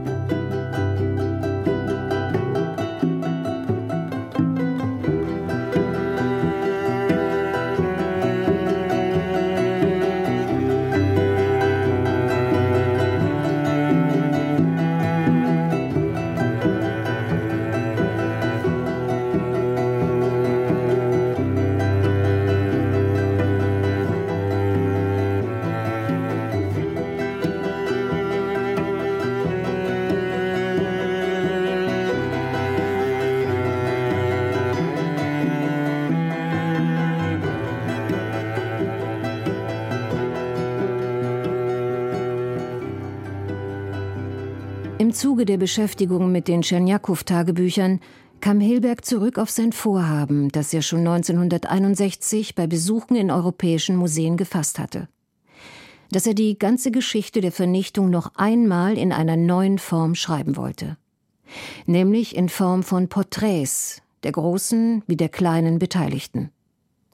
Auch wenn er es im Laufe der Jahre immer mal wieder aufgriff, kam er erst nach seiner Emeritierung dazu, es umzusetzen und sogar noch zu erweitern, indem er auch die Opfer mit einbeziehen würde und diejenigen, die scheinbar unbeteiligt daneben standen. 1992 erschien sein Band Perpetrators, Victims, Bystanders. In Deutschland Täter, Opfer, Zuschauer. Die Übersetzung trifft Hilbergs Titel nur ungenau. Seine Bystanders waren nicht einfach nur Zuschauer, die manchmal wie Voyeure hinsahen oder manchmal die Augen schlossen. Sie waren für ihn auch solche, die quasi Schmiere standen und still oder offen profitierten.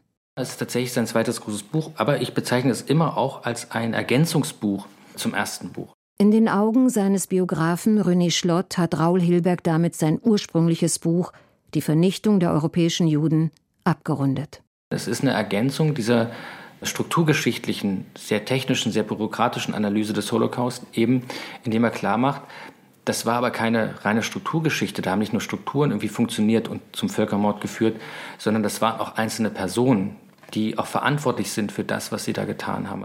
Er beginnt noch einmal bei den Tätern in der politischen Führung wie in Verwaltung und Wehrmacht, in Verbänden und Organisationen. Sie entstammten allen sozialen Schichten und hatten viele Motive. Die wenigsten waren Sadisten.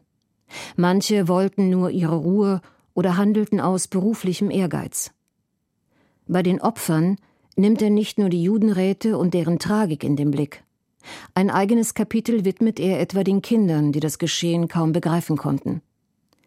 Und zu den Zuschauern gehören für ihn alle, die still blieben. Von den Nachbarn bis zu den Alliierten, die Auschwitz nicht bombardierten, von humanitären Organisationen wie dem Roten Kreuz bis zu den Kirchen. Er widmet das Buch dem Berliner Dompropst Bernhard Lichtenberg, einem der wenigen, die halfen. Er fängt ja an bei Adolf Hitler, widmet ihm ein Kapitel und endet dann bei Pius XII. und seiner Rolle als Zuschauer im Holocaust. Also das ist, glaube ich, ein wichtiger Aspekt, das Ganze nochmal zu ergänzen, eben mit dieser sehr personenzentrierten Geschichte. Die Juden hatten viele Nachbarn. Während der Katastrophe standen diese Schaulustigen gewöhnlich tatenlos daneben. Nicht-Einmischung schien ihr wichtigstes Motiv, bisweilen ein Glaubenssatz zu sein. Diese eingeübte Passivität war tief in situativen Gegebenheiten verwurzelt und eine gut kalkulierte Haltung. In ihre eigene Existenz vertieft, mussten die Nachbarn der Juden nur einen Blick auf die jüdische Gemeinschaft in ihrer Bedrängnis werfen, um sich zu versichern, dass sie das jüdische Schicksal nicht teilten. Ein Jude, der Anfang 1945 in einem offenen Kohlenwagen von Auschwitz nach Nordhausen transportiert wurde, erinnert sich, dass in Deutschland viele Menschen auf den Brücken und an der Strecke standen. Sie sahen uns. Sie wussten, was geschah. Keine Reaktionen, keine menschliche Regung. Wir waren allein, verlassen von den Menschen, zu denen wir einst gehört hatten. Insgesamt bildeten die örtlichen Gaffer eine menschliche Mauer um die in Gesetzen und Ghettos gefangenen Juden. Fast bis zuletzt zögerten die Juden, bevor sie einen Versuch machten zu fliehen, um in der Gesamtbevölkerung unterzutauchen.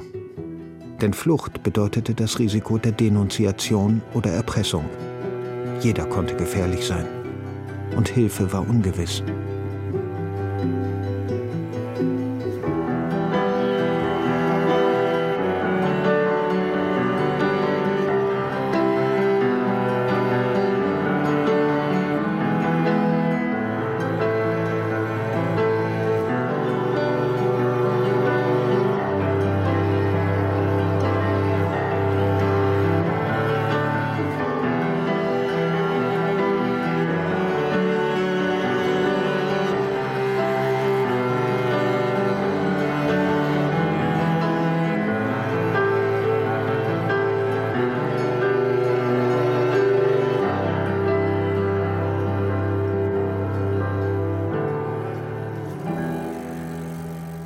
Nach seiner Emeritierung dachte Hilberg keinen Augenblick daran, sich zur Ruhe zu setzen.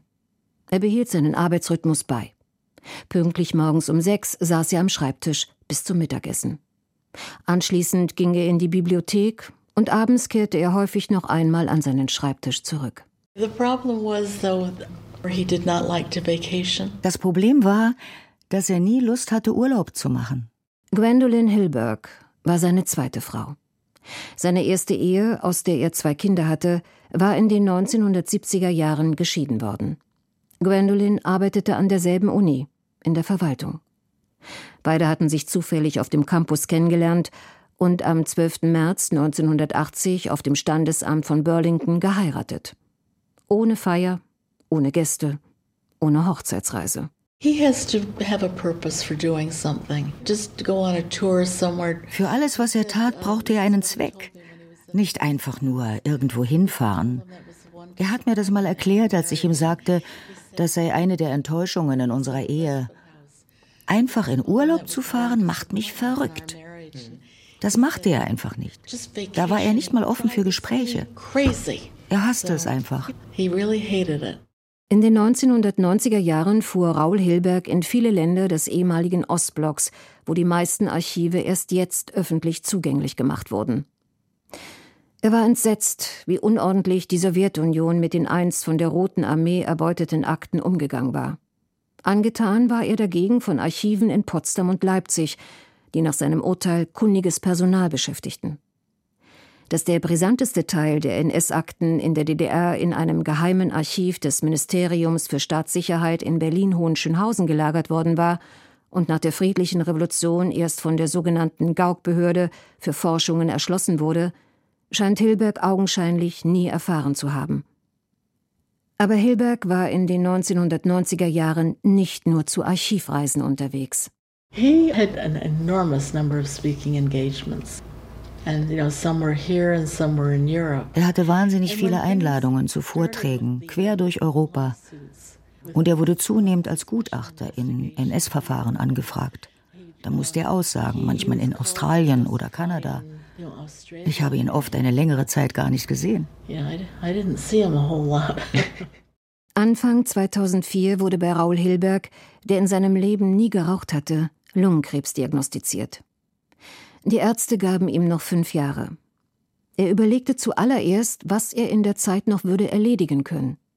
Gerade erst hatte er eine dritte, noch einmal erweiterte Ausgabe von The Destruction of the European Jews veröffentlicht, diesmal bei Yale University Press.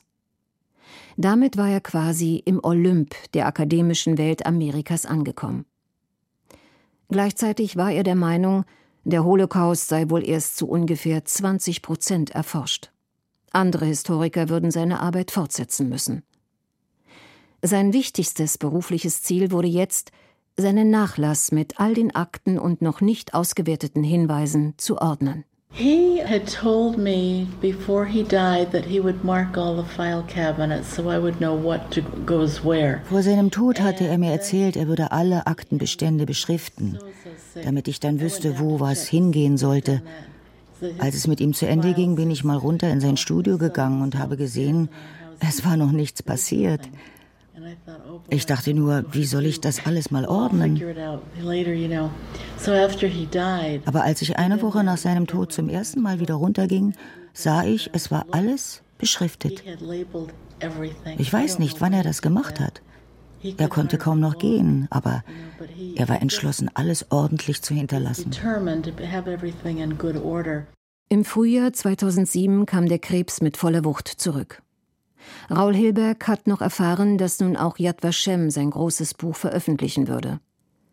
Aber ihm war klar, dass die Übersetzung ins Hebräische zu lange dauerte, als dass er das Erscheinen noch erleben könnte. Er begann sich von der Welt zurückzuziehen. Zum Schluss auch von seinem Freund Eric Marder. Ich wollte ihn noch mal besuchen, aber er wollte nicht, dass ich ihn in seinem Zustand sehe. Ungefähr eine Woche vor seinem Tod habe ich das letzte Mal mit ihm gesprochen, am Telefon.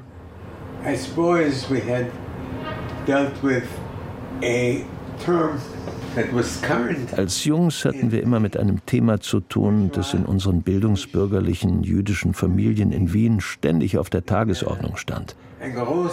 Große Männer.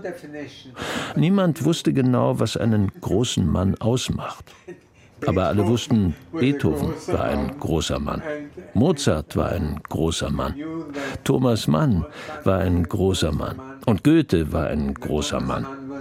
Also war es nicht verwunderlich, dass wir danach strebten, auch mal ein großer Mann zu werden. Und in dieser letzten Woche seines Lebens sagte ich zu Raul, du hast es geschafft. Du bist wirklich ein großer Mann geworden. Wenn es unsere Zivilisation in 2000 Jahren noch gibt, dann werden die Leute dein Werk immer noch lesen. Und so werde selbst ich dann unsterblich werden. Nicht, weil ich irgendetwas geleistet hätte, sondern einfach, weil ich dein Freund gewesen bin.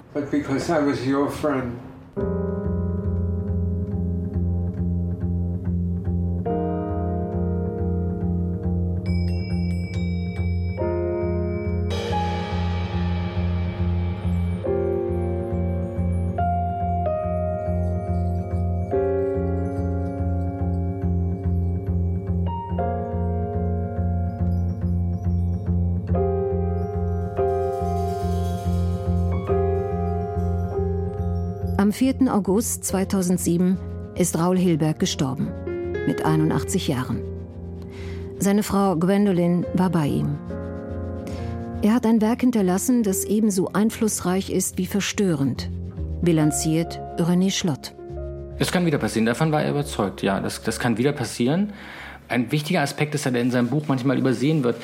Eigentlich ist es ja eine Analyse der deutschen Verwaltung und der deutschen Gesellschaft. Also er hat gesagt, eine moderne Gesellschaft, die bürokratisch organisiert ist, die kann einen Wohlfahrtsstaat organisieren, die kann Mobilität organisieren, die kann aber eben auch, ohne dass dort Tausende von Antisemiten und von überzeugten Judenhassern sitzen müssen, so eine Verwaltung kann auch einen Holocaust, einen Völkermord organisieren.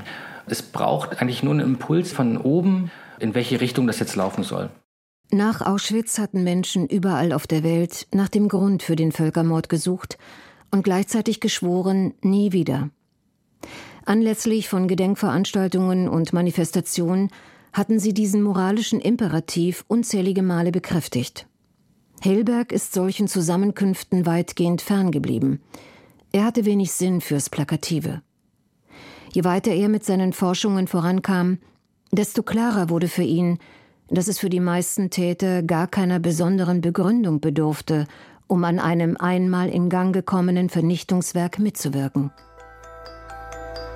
Während die Welt also nie wieder rief, kam er zu der schwer erträglichen, für ihn aber unausweichlichen Schlussfolgerung jederzeit wieder.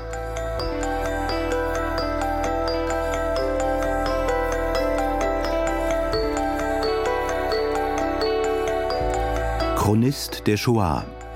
Eine lange Nacht über den Pionier der Holocaust-Forschung Raul Hilberg von Andreas Beckmann. Es sprachen Sabine Arnhold, Frank Arnold, Manuel Harder und Barbara Schnitzler. Ton Andreas Stoffels. Regie Beate Ziegs. Redaktion Hans-Dieter Heimdahl.